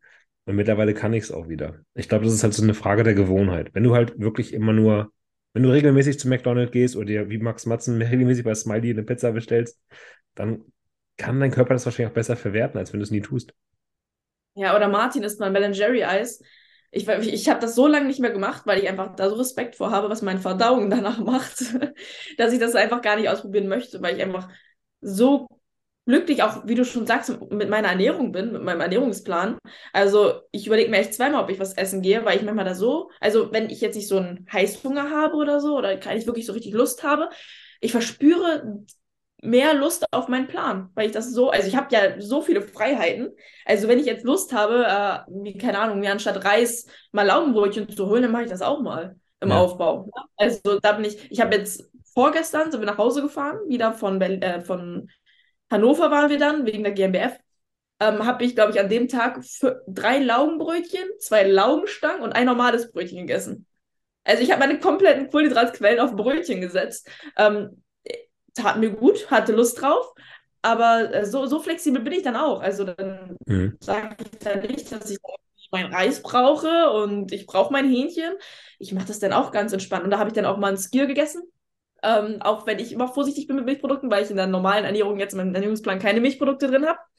Ähm, aber das funktioniert dann auch. Also ich grave eher nach meinem Ernährungsplan oder halt so, was bei mir auch Sushi, klar. Ähm, Brötchen, Laugengebäck, richtig gut, finde ich richtig gut.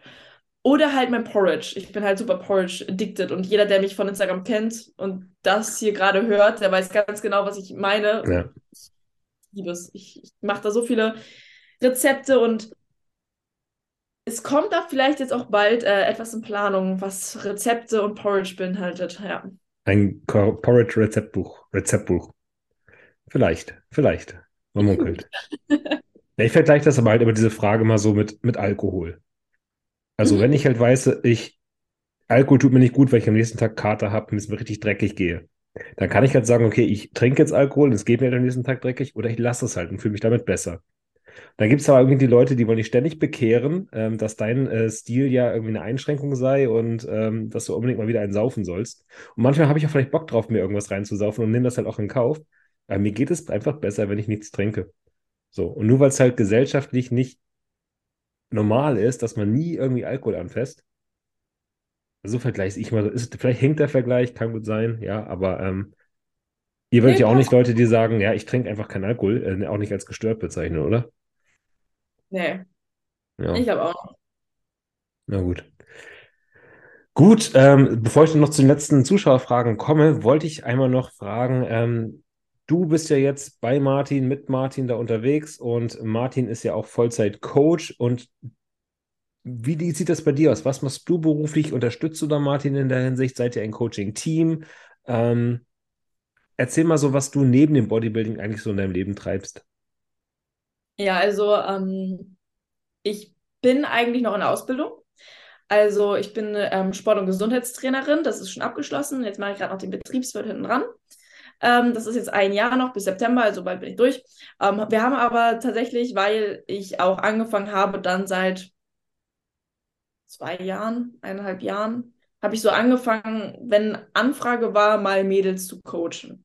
Also klar, jetzt äh, heutzutage nennt sich immer jeder Coach I know. ähm, aber deswegen habe ich früher das gar nicht öffentlich gemacht. Also ich habe, wenn überhaupt Leute, die jetzt zum Beispiel aus Lübeck kamen, haben mich angeschrieben, hey, ich kenne dich und habe dann halt wirklich für ganz kleines Geld gecoacht. So, dann hat sich das natürlich so entwickelt, dass immer mehr Anfragen kamen. Je mehr Saisons ich gemacht habe, desto präsenter ich auf Social Media war. Ähm, habe dann ja meinen Sport- und Gesundheitstrainer jetzt abgeschlossen und habe da auch äh, acht Lizenzen oder so jetzt ähm, vorzuweisen, plus halt diese Ausbildung. Habe mich halt immer weiterentwickelt und dementsprechend auch mein Coaching weiterentwickelt und habe das immer mehr in die Öffentlichkeit gebracht. Und jetzt seit knapp einem Jahr habe ich wirklich das dann öffentlich so richtig gemacht. Ich glaube sogar ein bisschen länger schon als seit einem, seit einem Jahr. Ähm, und bin da jetzt tatsächlich mit Martin im Team Hahn Coach. Also wir haben eine GBR gegründet, letztes mhm. Jahr im Mai. Ähm, hab, haben mich also wirklich komplett reingeschrieben und ähm, seitdem mache ich das dann halt wirklich jetzt richtig offiziell und habe jetzt auch schon 40 bis 50 Mädels unter meinen Fittichen. Ich mache auch nur Mädels, also ähm, keine Männer, die gehen alle zu Martin. Nur Bikini ähm, oder auch äh, Figur und Physik? Physik ein. Also haben wir, glaube ich, beide gar keine Athletin. Mhm. Ähm, ich mache alles, was auf Naturalebene ist. Sagen wir es so. Also wäre es eine Figurathletin, die natural ist? Würde ich sagen, ja. Aber wenn die dann anfängt zu unterstützen, da kenne ich mich nicht aus und die gehen zu Martin. Also okay. wirklich bei Sachen, wo ich mich nicht auskenne, lasse ich die Finger von.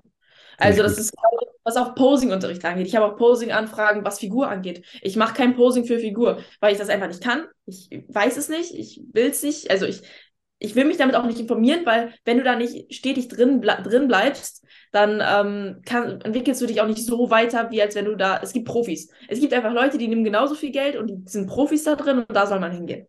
Ja. Also so ist meine, finde ich das. Ähm, und jetzt mit dem Coaching, ich mache wirklich nur ähm, Lifestyle und Wettkampf ähm, was Bikini angeht natürlich oder Figur halt Naturalebene. Ähm, genau, und das mache ich jetzt seit Mai letzten Jahres mit Martin zusammen. War aber noch ähm, wegen meiner Ausbildung in einem Fitnessstudio angestellt.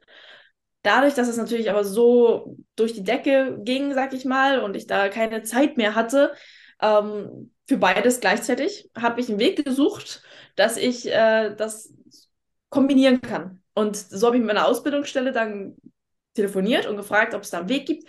Und sie meinten, ich könnte die Ausbildung auch über unsere Firma laufen lassen. Dadurch, dass ich da eingeschrieben bin, kann es mhm. meine Weiterbildung sein, sozusagen. Und ich kann die Zeit als, äh, ja, als Selbstständige überbrücken. Und Martin ist sozusagen mein eingeschriebener Chef. Cool. Ja. Und äh, so klappt es jetzt tatsächlich, dass ich jetzt seit letztem Jahr Juli dann komplett selbstständig bin.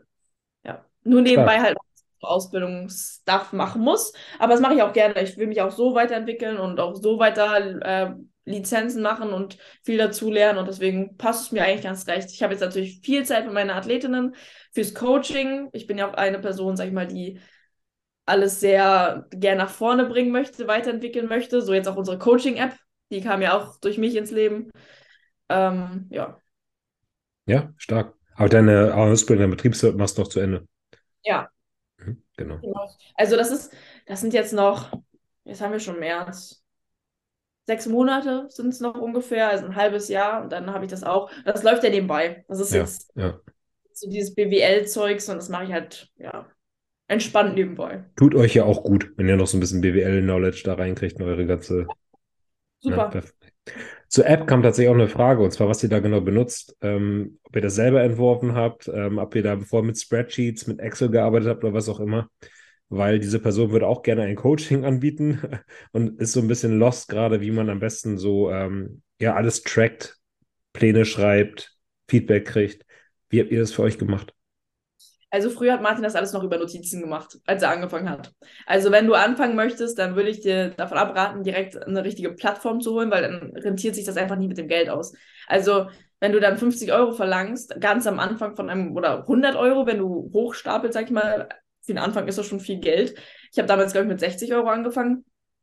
Ähm, dann rentiert sich das gar nicht aus. Also es gibt ja auch viele Programme wie Linus, Linus, Linus zum Beispiel, aber da musst du dann irgendwie, glaube ich, 20 Prozent oder so oder 30 Prozent sogar abdrücken an die. Ähm, also ich würde anfangen wirklich mit, Martin hat es jetzt vor kurzem sogar noch gemacht, mit Pages. Mhm. hat einfach PDF konvertiert.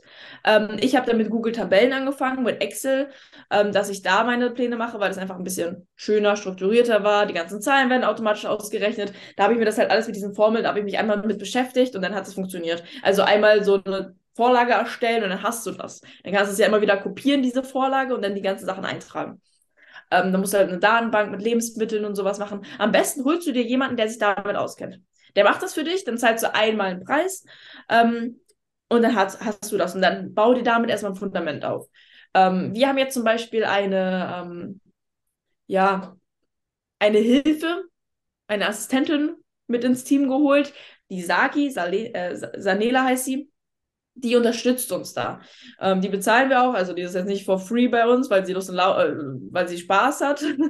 Aber wir haben sie wirklich jetzt, weil wir langfristig mit ihr zusammenarbeiten wollen, wie ein Coach, halt nur fürs Business, dass sie da uns äh, unterstützt, genau. Und ähm, sie hat uns mit uns gemeinsam die perfekte Plattform rausgesucht. Ähm, da gibt es ja viele verschiedene. Es gibt ja auch Plattformen, da kannst du Ernährungspläne super mit erstellen. Es gibt Sachen, da kannst du Trainingspläne super mit erstellen.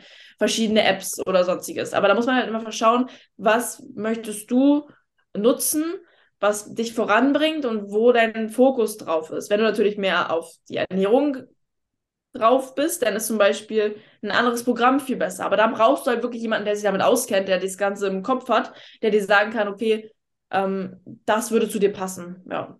Und die hat das uns dann für uns rausgesucht. Ja, cool. Und dann ist das so eine App, wo die Leute auch gleich ihren Progress eintragen können und ihr das Feedback auch zurückkriegt. Genau. Also für uns war das wichtig mit der Kommunikation. Wir mhm. wollten halt ähm, mehr besser kommunizieren können, alles besser verfolgen können. Also die Pläne sind ja im Endeffekt die gleichen, die sie bekommen, halt nur vielleicht ein bisschen schöner, sieht ein bisschen besser aus, natürlich ein bisschen strukturierter. Ähm, aber ich wollte halt zum Beispiel auch das Training verfolgen können. Als Online-Coach ist es natürlich sehr schwierig. Du kriegst nur die Informationen, die der, der Athlet auch schreibt im Feedback. Klar. Wenn man es über WhatsApp zum Beispiel macht. Wir haben es immer über WhatsApp gemacht davor, also nie über E-Mail oder so. Und immer dieses Nachfragen, wie war das Training? Konntest du dich steigern? Wie ist der Progress? Wie fühlst du dich? Wie waren die Schritte? Hast du gut geschlafen? Wie lang war der Schlaf? Das sind so, das ist so eine zerrende Arbeit, die so anstrengend ist auf Dauer und dir so viel Zeit nimmt, die du effektiv anders nutzen könntest, dass ich gesagt habe, okay, wir brauchen da irgendwie jetzt ein Tool, was das alles ähm, verbessert. Und dann ähm, ja, können Sie jetzt Ihre Smartwatch zum Beispiel einfach ähm, mit der App verbinden. Dann werden die Steps dokumentiert, der Schlaf wird dokumentiert. Ich kriege alles rübergeschickt. Ich kann jeden Tag auf alles einblicken. Wir können das Training, ähm, können Sie drin dokumentieren. Das heißt, ich kann jedes Mal die Gewichte sehen, die Wiederholungen sehen. Die können die Ausführungen von mir in so einem Beschreibungsvideo, wo ich das dann erkläre, ähm, oder Martin zum Beispiel, die Ausführungen können Sie ähm, direkt sehen, wissen, worauf Sie achten müssen. Man sieht halt auch Diagramme von Gewicht und ähm, Körperfett und man kann eigentlich alles tracken. Also auch, das ist auch so Ernährung? Also habt ihr da auch so eine Datenbank wie MyFitnessPal oder habt ihr da Ernährungspläne, die ihr da reinschreibt und passt die Kalorien dann da an? Tracken die ja, Leute mit der App? Ja, man, man kann tracken. Man mhm. kann es mit FitnessPal oder Yazio ähm, verbinden. Ja. Dann kann man auch tracken. Man kann ähm, Bilder hochladen von seinen Mahlzeiten. Das mache ich gerne bei intuitivem Essen. Wenn die wieder lernen wollen, da habe ich auch Athleten von, ne? Also, dass sie zum Beispiel wieder lernen wollen, intuitiv zu essen, weil sie halt auch in so einer Art Erstörung drin sind, beziehungsweise da einfach nicht rauskommen. Ähm, da helfe ich dann auch. Und dann können sie zum Beispiel nur Bilder von den Mahlzeiten hochladen und ähm, mir sozusagen rüberschicken, dass ich das mhm. alles sehe, was sie am Tag essen, damit ich einfach nur weiß ungefähr, wenn sie sagt, warum hat sie Bauchschmerzen, dann gucke ich mir an, okay, sie hat vielleicht ein Kilo Magerquark gegessen, ungefähr so von der Schüssel her sehe ich das, und dann kann ich sagen, okay, vielleicht verträgst du keine Laktose. So. Ja, also, ja. Kann, oder hast eine Laktoseintoleranz. Da kann ich dann so ein bisschen ähm, mitsteuern einfach, weil sonst ist es halt auch wieder schwierig, ähm, das zu dokumentieren. Aber ansonsten ähm, haben wir da PDF-Dateien, die wir mit unseren Google-Tabellen hochladen. Also ich arbeite auch noch mit Google-Tabellen, lade dann halt diese PDF-Datei da hoch. Ja. Cool. Auch, und könnte auch ein Tool machen, dass man da Rezepte kriegt. Ja. Aber das ist in dieser, das ist noch nicht so ausgearbeitet, dass man da wirklich gut mitarbeiten kann. Deswegen haben wir das noch weggelassen, ja. Ja. Meine Freundin arbeitet ja für Sunny Nose. Weißt du, ob du die kennst? Kenne ich nicht, ne. Lass es doch immer googeln.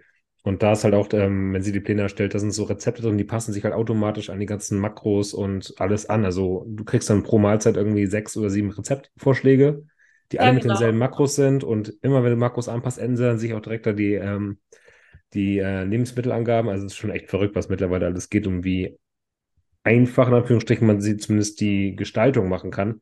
Das Wissen musst du natürlich trotzdem haben. Das musst du ja mitbringen. Ja, das ja, mega interessant. Ähm, hast du mal überlegt, dich von Martin coachen zu lassen? Ja, nachdem ähm, mein damaliger Coach ja gesagt hat, er macht das nicht online, dachte ich, okay, vielleicht mache ich das jetzt mit Martin. Aber ich glaube, das, das ist einfach, also ich glaube schon, dass es gut klappen würde. Wir würden schon ein gutes Paket auf die Bühne zaubern.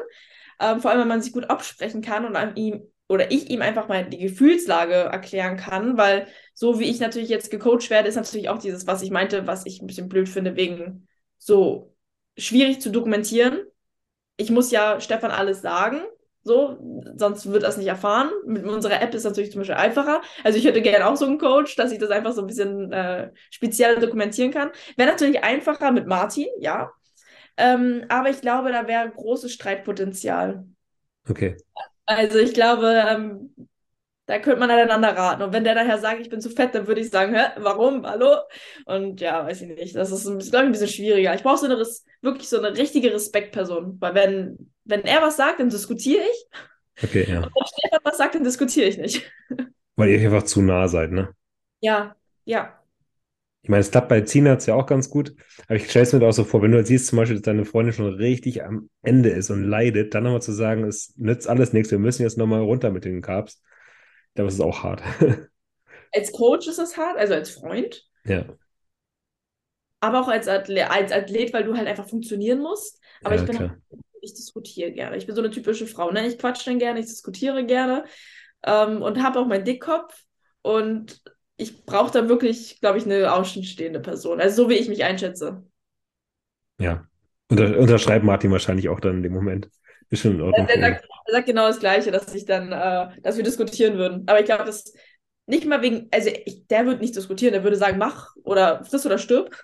Aber ich bin die Person, die diskutieren würde. Und mhm. da muss ich mir eingestehen, ich bin da, ich habe dazu großen Dickkopf. Das geht nicht. Gut, solange, bevor ich gleich zu den letzten Fragen hier komme, bleibt von mir noch eine letzte Frage. Was ist bei dir jetzt perspektivisch geplant? Natürlich den Betriebswirt zu machen, ähm, dann weiß ich auch, dass ihr beide verlobt seid. Das heißt, da steht irgendwann vielleicht auch nochmal eine Hochzeit an. Äh, Martin redet von Umzug. Aber was ist bei euch jetzt auch bei dir sportlich und privat in den nächsten Wochen, Monaten, Jahren anstehend? Also dieses Jahr noch Aufbau, was ähm, sportlich antrifft. Also wir machen dieses Jahr komplett Aufbau und nächstes Jahr dann ähm, wieder auf die Bühne. Ähm, die Zeit möchte ich natürlich nutzen für Coaching, Ausbauen, ähm, das alles auf ein besseres Level bringen. Erster Step ist natürlich jetzt getan mit der App, aber es soll ist natürlich noch lange nicht das Ende und auch qualitativ mehr Content bringen für meine Athleten. Ich möchte auch mein Social Media Game noch äh, verbessern, wieder ein bisschen aktiver werden. Jetzt bin ich ein bisschen gehandicapt, ich kann wenig machen, ähm, aber das wird jetzt auch wieder besser. Und ansonsten auch YouTube wollte ich wieder aufs Laufen kriegen, da war ich auch aktiv, jetzt wieder nicht seit Januar. Ups. Ähm, ja, aber ansonsten halt die Hochzeit nächstes Jahr. Wollen wir auf jeden Fall heiraten. Ähm, nach der Prep, also danach dann. Ähm, Umzug hat Martin schon geteasert. Wir wollen auf Dauer vermutlich Richtung Hamburg. Willkommen. Und ja, also wirklich, ich, ich bin Hamburg, also ja, ich liebe Hamburg. Ich fühle mich da wohl. Ich komme ja nicht gebürtig aus Hamburg, ich komme aus Lübeck, aber Hamburg äh, zieht mich irgendwie dahin. So die Hafenstadt. Ich finde das sehr, sehr schön dort. Die Menschen sind dort lockerer, angenehmer. Weiß nicht, irgendwie ist das, passt besser zu mir. Weil wenn Max dann noch sein Gym hier hat, dann ist er für Martin perfekte Anlaufstelle, ne? Das haben wir auch gesagt. Also jetzt perfekt. Jetzt, jetzt steht das schon seit zwei oder eineinhalb Jahren steht das schon fest, dass wir da irgendwann mal hinwollen. Wir wollen auf jeden Fall eine größere Stadt. So, das war das mhm. Ding. Wir wollen Etzing verlassen, eine größere Stadt. Aber in keine andere Stadt fühle ich mich so hingezogen wie nach Hamburg.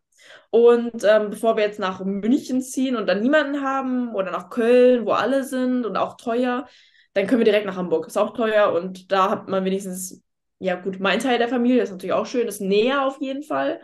Ähm, und man ist halt auch am Meer, was ich schön finde. Das Meer. vermisse ich. Ich wohne in Hamburg und ich vermisse das Meer so, so sehr. Ja. Es ist halt nicht dasselbe hier. Die Elbe ja. ist nicht dasselbe. Nee, aber du hast es, den Weg nicht so lang wie von hier aus. Nee, das stimmt, das stimmt. Aber eine Stunde, anderthalb Stunden sind es trotzdem noch nach Lübeck von hier aus, leider. Ja, aber eine Stunde, das geht voll. Das geht schon, ja. Ja, aber gut, das ist so das, was wir auf Dauer, sag mal, in, in den nächsten zwei Jahren soll das passieren. Und wir wollen dann direkt was Langfristiges uns da kaufen, vielleicht sogar. Deswegen geben wir uns halt noch ein bisschen Zeit.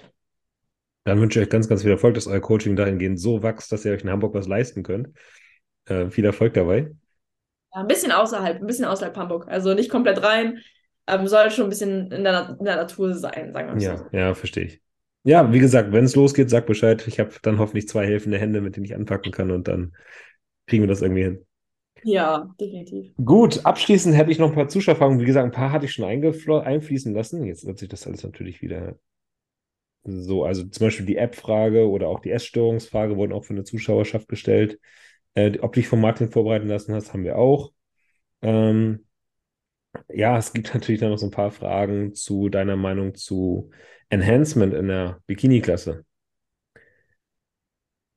Sprechen wir den Devil im Raum mal an. Also, wie sieht es bei dir aus? Hast du schon mal mit den Gedanken gespielt? Ist da schon mal was reingeflogen? Und ähm, kommt das für dich überhaupt in Frage, wenn du darüber reden magst, natürlich auch nur? Ja, auf jeden Fall. Ich rede da gerne drüber, mhm. denn äh, ich finde, wo fängt man denn da an? Ähm, ich finde, das wird ein bisschen verharmlost bei den Newcomern, sag ich mal. Ähm, also ich finde es schwierig, wenn ich manchmal sehe oder höre, was bei manchen Leuten schon genutzt wird. In der Bikini-Klasse jetzt, ne? Also alles, was da drüber ist, da müssen wir nicht drüber reden. Das ist natürlich dann irgendwann nicht mehr möglich ohne. Aber vor allem Bikini, DBFV, Newcomer und dann direkt Oxa oder sowas. Also da bin ich dann wirklich, dass ich sage, dann rede ich lieber darüber offen und sage, ey, würde ich nicht machen, nicht als Newcomer. Trainiere erst mal drei Jahre, mach erst mal drei Jahre den Bühnensport und schau, ob es was für dich ist bevor du da vielleicht sogar Oxa nimmst und am Ende brichst du noch zwei Wochen vor dem Wettkampf ab, weil du doch keine Lust hast.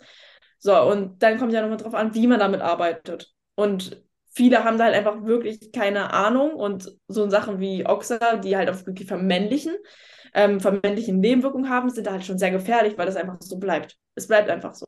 Hm. Und ähm, deswegen, da kann ich auch direkt sagen, bei mir ist da sowas noch nie reingeflossen oder wie man sagen sollte. Ähm, also ich bin auch ehrlich, ich hatte tatsächlich schon mal mit ähm, Fettburnern Kontakt, also auch ähm, habe sie auch genutzt, jetzt zum Beispiel Clem. Ähm, aber jetzt, was da drüber ist, nein, noch keine Erfahrung. Mhm. Also deswegen, ähm, ja, wenn man Profisportler ist, wenn man auf ein Profiniveau geht, dann will ich das auch gar nicht äh, ausreden, dass das wahrscheinlich auch in der Bikini-Klasse auf der Olympia gang und gäbe ist. Aber natürlich nicht auf einem Niveau, wie bei den Newcomern oder ähm, bei den Amateuren. Genau. Ja. Jetzt, ich weiß nicht, ob du diesen Massenkonferenz mit Kevin geguckt hast, wo er dann ein bisschen gerantet hat darüber, äh, über den ähm, ja, Gebrauch, jetzt nicht unbedingt bei Bikini-Athleten, aber generell bei Frauen dann auch. Wenn es das Szenario wäre, du stehst kurz vor der Pro-Card, aber irgendwie fehlt dir noch dieses kleine Stückchen, du kommst und kommst in dieses kleine Stückchen nicht ran. Wäre es für dich eine Option, minimal nachzuhelfen, um die Pro-Card zu erreichen?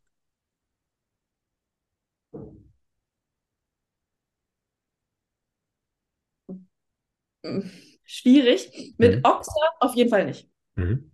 Also alles, was vermännlicht, nein. Mhm. Weil in der Bikini-Klasse muss man einfach sagen, das größte Hab und Gut, was man hat, ist die Weiblichkeit. Und wenn man das aufs Spiel setzt, dann kannst, hast du vielleicht, da, ich habe auch mit Stefan natürlich schon offen drüber gesprochen nach der Saison, weil ich auch gesehen habe, dass die anderen halt schon auf einem sehr krassen Level sind und ich da einfach meine Zeit brauche, weil ich halt einfach so jung bin. Und ähm, er hat halt auch gesagt, ähm, wenn du jetzt, sag ich mal, nachhelfen oder alle, die jetzt nachhelfen, die haben vielleicht in den nächsten ein, zwei Jahren starke Vorteile davon, weil sie explodieren, sag ich mal so. Ne? Weil bei Frauen schlägt das ja viel, viel schneller an ähm, dass sie explodieren. Und vielleicht haben sie Vorteile ein, zwei Jahre davon. Aber in vier, fünf Jahren haben sie definitiv Nachteile. Wenn nicht sogar schon in drei Jahren. Ja. Und ich möchte ja lang wie, oder auf einer langen Zeit in dem Sport aktiv sein. Jetzt, ich bin 20 Jahre, ja, also 20 Jahre alt. Ich kann auch, ich kann auch 15 Jahre in dem Sport sein. Und wenn ich, würde ich jetzt damit anfangen, dann bin ich in vier Jahren raus. So vom, vom Prinzip her, wenn man's, wenn man Pech hat. Ja. Weil die Weiblichkeit halt einfach viel, viel, viel wichtiger ist. Absolut. Und die Zeit spielt für dich. Du bist noch jung. Ja, ich habe noch so viel Zeit und das muss ich mir selbst auch eingestehen. Natürlich, man will immer alles direkt. Ich bin, un ich bin ungeduldiger Mensch. Ich will immer alles sofort. Ähm, aber da muss man halt einfach sagen, das ist halt einfach ein Marathon, das ist kein Sprint. Und ähm, wenn man den Sport macht, dann sollte man damit leben und sich darauf einstellen, dass es Zeit benötigt. Und ganz ehrlich, ich liebe auch den Prozess, ich liebe jeden Aufbau, ich liebe jede Diät und diesen Prozess jedes Jahr besser zu werden und nicht jetzt auf einmal fünf Kilo nächstes Jahr mehr auf der Bühne zu haben, weil ich jetzt ein bisschen nachgeholfen habe und ich verkaufe es dann auf Social Media als ich habe mir den Arsch aufgerissen, dann ist es halt natürlich auch wieder so, klar, es, es ist cool, ich werde wahrscheinlich auch Props von vielen Leuten bekommen, aber die, die ein Auge dafür haben, die wissen es dann ja auch. Mal davon abgesehen. Ja. Und ich will einfach. Das finde ich gerade interessant. Woran sieht man bei einer Bikini-Athletin, ob sie was genommen hat oder nicht? Also, wenn es dann jetzt auf einmal, also wenn drei Jahre kleine Steps gewesen sind und auf einmal kommt so ein 5-Kilo-Sprung okay. und 5 Kilo schwerer und noch härter als letztes Jahr, dann würde ich schon eine Frage stellen. Okay. Dann ist natürlich die Sache von Stimme. Kommt nämlich darauf an, ne? ich höre das so oft auf Social Media jetzt auch die Stimme, wenn die so krätzig wird. Das ist, oder dieses, dieses Stimmbruch, dieses. Mhm. So, weißt du, während man redet, auf einmal verliert man so diese Stimmlage und dann pendelt sich das so langsam wieder ein. Das ist so. Meine so, siebte Nachtklässler, ja. Nein, das ist, das ist ja, das ist so. Daran merkt man das schon, wenn man dann vor allem auf Social Media dann mal Videos von vor zwei Jahren schaut und dann wieder zurückgeht, dann kriegt man diese Differenz. Sonst mhm. wird man es wahrscheinlich gar nicht so krass merken, weil man es jeden Tag hört.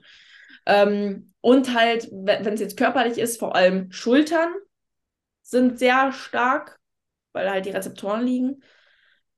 Und dann halt die Härte. Ne? Also, mhm. Das ist natürlich mit, mit einer guten Qualität, mit, mit Jahren, das kommt halt auch mit den Jahren. Diese Muskelqualität kommt mit den Jahren und das ist keine Sache, die von heute auf morgen kommt. Muss man sich halt auch einfach klar sein. Ja. Und wenn ich jetzt überlege, wie ich 2019 aussah und wie ich jetzt aussah, das sind halt auch Welten. Auch wenn ich jetzt nicht happy war mit meiner Endform vielleicht, aber trotzdem war das ja, es ist noch so eine große Differenz. Aber wenn man einfach im, Kopf immer die ganzen Olympialeute anschaut, die Profis anschaut, hat man da einfach so große Erwartungen. Aber da muss man einfach realistisch sein und sich sagen, okay, es braucht Zeit, es braucht einfach ein paar Jährchen. Absolut. Was sagst du den Leuten, die sagen, naja, es gibt ja auch noch andere Mittelchen, die auch anabol wirken, aber nicht unbedingt virilisieren sind oder androgen wirken? Kann man einbauen, das wäre auch das, wo ich dann als erstes drauf zugreifen würde. Mhm. Ähm, aber es ist halt, wie gesagt, in der Bikini-Klasse definitiv kein Muss. Vor allem im Amateurbereich. Profis, wieder was anderes. Mhm. Aber natürlich, jeder, man muss immer selbst entscheiden, wann zündet man den extra Booster, sag ich mal. Zündest du ihn jetzt als Amateur und wirst dann schnell Profi, aber dann fließt du, sag ich mal, bei den Profis aus. Ähm, oder zündest du es vielleicht erst, wenn du Profi bist vielleicht sogar im guten Mittelfeld beim Profis und dann schießt er die Spitze. Hm. Alle, natürlich die guten Pros, die werden garantiert nicht sehr früh angefangen haben, weil du musst langfristig einfach auf deine Weiblichkeit achten und halt jeder, der, das ist eine Genetiksache in der Bikini-Klasse vor allem. Also da muss man gar nicht so viel drum reden. Du brauchst eine schmale Taille, wenn du eine schmale Taille hast, dann wird dir auch alles andere auf der Welt nicht helfen. Richtig. Also das mal jetzt mal so als Abschluss, das kann man mal als Abschluss ja. äh, sagen das genetisch muss man da sehr gut veranlagt sein, sonst wird nichts dabei helfen. Ich finde das ganz, ganz richtig und vor allem wichtig, was du gesagt hast. Es ist wichtig zu gucken, erstmal als Newcomer oder generell als Amateur, Finger weg davon. Ihr müsst erstmal checken und gucken, ob ihr diesen Sport überhaupt wirklich über ein paar Jahre ausführen könnt und wollt. Ansonsten spielt ihr mit eurer Gesundheit für was? Für einen Plastikpokal? Fragezeichen? Solltet ihr nicht tun. Und dann, wenn es, selbst wenn ihr dann der Meinung seid, das ist euer Sport, das ist eure Leidenschaft, wenn ihr eine gute Genetik habt und eine gute Arbeitsmoral habt, die es auch als Profi definitiv braucht, dann kommt ihr auch ohne irgendwas im Amateurlevel ganz, ganz weit. Und ich bin der Meinung, das, was Manuel Bauer damals sagte, wenn du als Bikini Zeug brauchst, um Profi zu werden, wirst du nie ein guter Profi werden. Definitiv wahr. Von daher, lasst es einfach. Genau so kann man das stehen lassen. Weil ich finde auch, das, was Manuel Bauer damals gesagt hat, genau das stimmt. Und ähm, ja, so ist es. Ja, ansonsten opfert ihr eure Gesundheit vielleicht für drei, vier Likes auf Instagram, für einen Plastikpokal oder halt irgendwie für euer Ego und werdet euch ein paar Jahre später, wie du auch gerade gesagt hast, echt einen Arsch beißen dafür, dass ihr diese Entscheidung getroffen habt. Ja. Gut, aber das Thema. Und vor allem auch niemals ohne Coach. Also holt euch jemanden an die Hand, der damit Ahnung hat und versucht da nicht irgendwie was reinzupfeffern und ja. Richtig, und wenn euer Coach euch erzählen sollte, dass ihr für die Newcomer in Fulda definitiv das und das braucht, dann lauft, dann holt euch einen anderen Coach. Es gibt genug. Dann lauft. ja. Dann geht zum Team Hahn bei Selina und Martin. ja, genau. und damit vielleicht auch gleich die Überleitung zum Ende dieser Folge. wie kann man dann euch erreichen oder wie kann man dich erreichen, wie kann man dich supporten, wenn man sagt, hey, ich möchte gerne bei der Selina mal ins Coaching oder ein Posing buchen oder vielleicht auch einfach, hey, ich finde die total interessant, ich würde die gerne unterstützen oder weiter verfolgen. Wie kann man das tun? Ihr findet mich auf Instagram unter celina.schulz ähm, ohne U. Also S-C-H. Schulz, genau. Ähm, ja, da würdet ihr mich auf Insta finden. Ähm, auf YouTube heiße ich ganz normal Celina Schulz. Und ähm, ansonsten halt auch teamhahn.de auf Instagram. Die Website ist gerade offline. Die kommt jetzt bald wieder online. Wir sind gerade dabei, die Website neu zu bauen. Ähm, ja, aber so findet man mich, so kann man mich unterstützen, so kann man sehen, was ich mache und ähm, ja, meinen Alltag verfolgen. Ich nehme euch genau. eigentlich da relativ viel mit. Und wenn man bei euch ins Coaching will, dann schreibt man euch am besten über die Website dann an oder halt jetzt auch auf Instagram einfach eine DM droppen ganz einfach über Insta in der DM, da hat man direkt meistens vielleicht sogar ein paar Bilder von der Person, ja. die ich mir anschauen kann. Also ähm, wir machen, da kriegt man halt ähm, WhatsApp-Nummer. Habt ihr Kapazitäten oder seid ihr schon so voll, dass ihr wirklich dann auch wirklich auswählt, wen ihr nehmt und wen nicht? Wir haben nur noch drei Plätze frei. Nein, wir, wir haben ähm, Kapazitäten auf jeden Fall. Also ich mache ein Erstgespräch, und höre mir die Person an und schaue, ob ich die Frau auch für die Person bin und ob das zwischenmenschlich auch passt, ob die Erwartungen passen. Und wenn das alles passt, dann steht dem Ganzen gar nichts im Weg. Also ich würde immer noch für eine Person, die super motiviert ist, immer noch einen Platz finden. Cool. Und zu guter Letzt, ähm, wenn man bei Vayu einkauft oder bei ESN einkaufen möchte und man möchte dich irgendwie jetzt unterstützen, weil man halt irgendwie keinen anderen Athleten da feiert und irgendwie doch einen Code braucht, ähm, welchen Code gebe ich dann am besten ein? Einfach Celina. Einfach im ESN-Shop, Celina, ganz normal. Und ähm, da gibt es dann Rabatte und verschiedene Rabattaktionen. Auf Vario-Produkte gibt es keine Rabatte. Ihr unterstützt mich aber trotzdem, wenn ihr meinen Code dabei eingibt. Genau. Genau, weil dann sehen sie halt, dass ihr über Celina gekommen seid. Finde ich immer ganz wichtig, dass du auch noch die Chance hast, hier ein bisschen Werbung für dich zu machen, auch wenn andere vielleicht sagen, öh, warum dann das immer? Leute, die, ihr, du nimmst dir ja gerade Zeit und um euch, der Community, hier Content zu bieten, um dich vorzustellen. Und ähm, mich würde es tatsächlich sehr, sehr doll freuen, wenn ihr euch die Zeit nehmt, vielleicht einen Kommentar da lasst, vielleicht mal bei der Selina auf Instagram vorbeischaut, da ein Like da lasst, ähm, die Folge vielleicht auch teilt. Auch den Kanal hier abonnieren, damit ihr nichts mehr verpasst. Wenn ihr das noch nicht gemacht habt, dann verschwindet. Oder like lasst ein Abo da, dann dürft ihr bleiben. Ja, genau. genau. Einfach damit wir hier die Szene doch noch ein bisschen besser kennenlernen. Vielleicht kannte ich der eine oder andere, vielleicht kannte ich der eine oder andere auch nicht und sagte sich, Mensch, Jetzt habe ich mir hier anderthalb Stunden mit Selina gegönnt und die ist ja eigentlich doch ganz lieb und ganz nett. Ich habe noch immer so nicht genug. Die Leute kennen. Bitte? Oder ich habe noch immer nicht genug von der, kann auf Instagram vorbeischauen. Oder ihr sagt, ey, mit Selina unbedingt noch eine zweite Folge, dann haut das auch rein in die Kommentare, ne? Das geht natürlich auch klar. In ja, dem Sinne, ich danke euch fürs Einschalten. Tut uns einen Gefallen, lasst Liebe da und es gilt wie immer, bildet euch breiter, bleibt am Ball. Bis zum nächsten Mal. Ciao.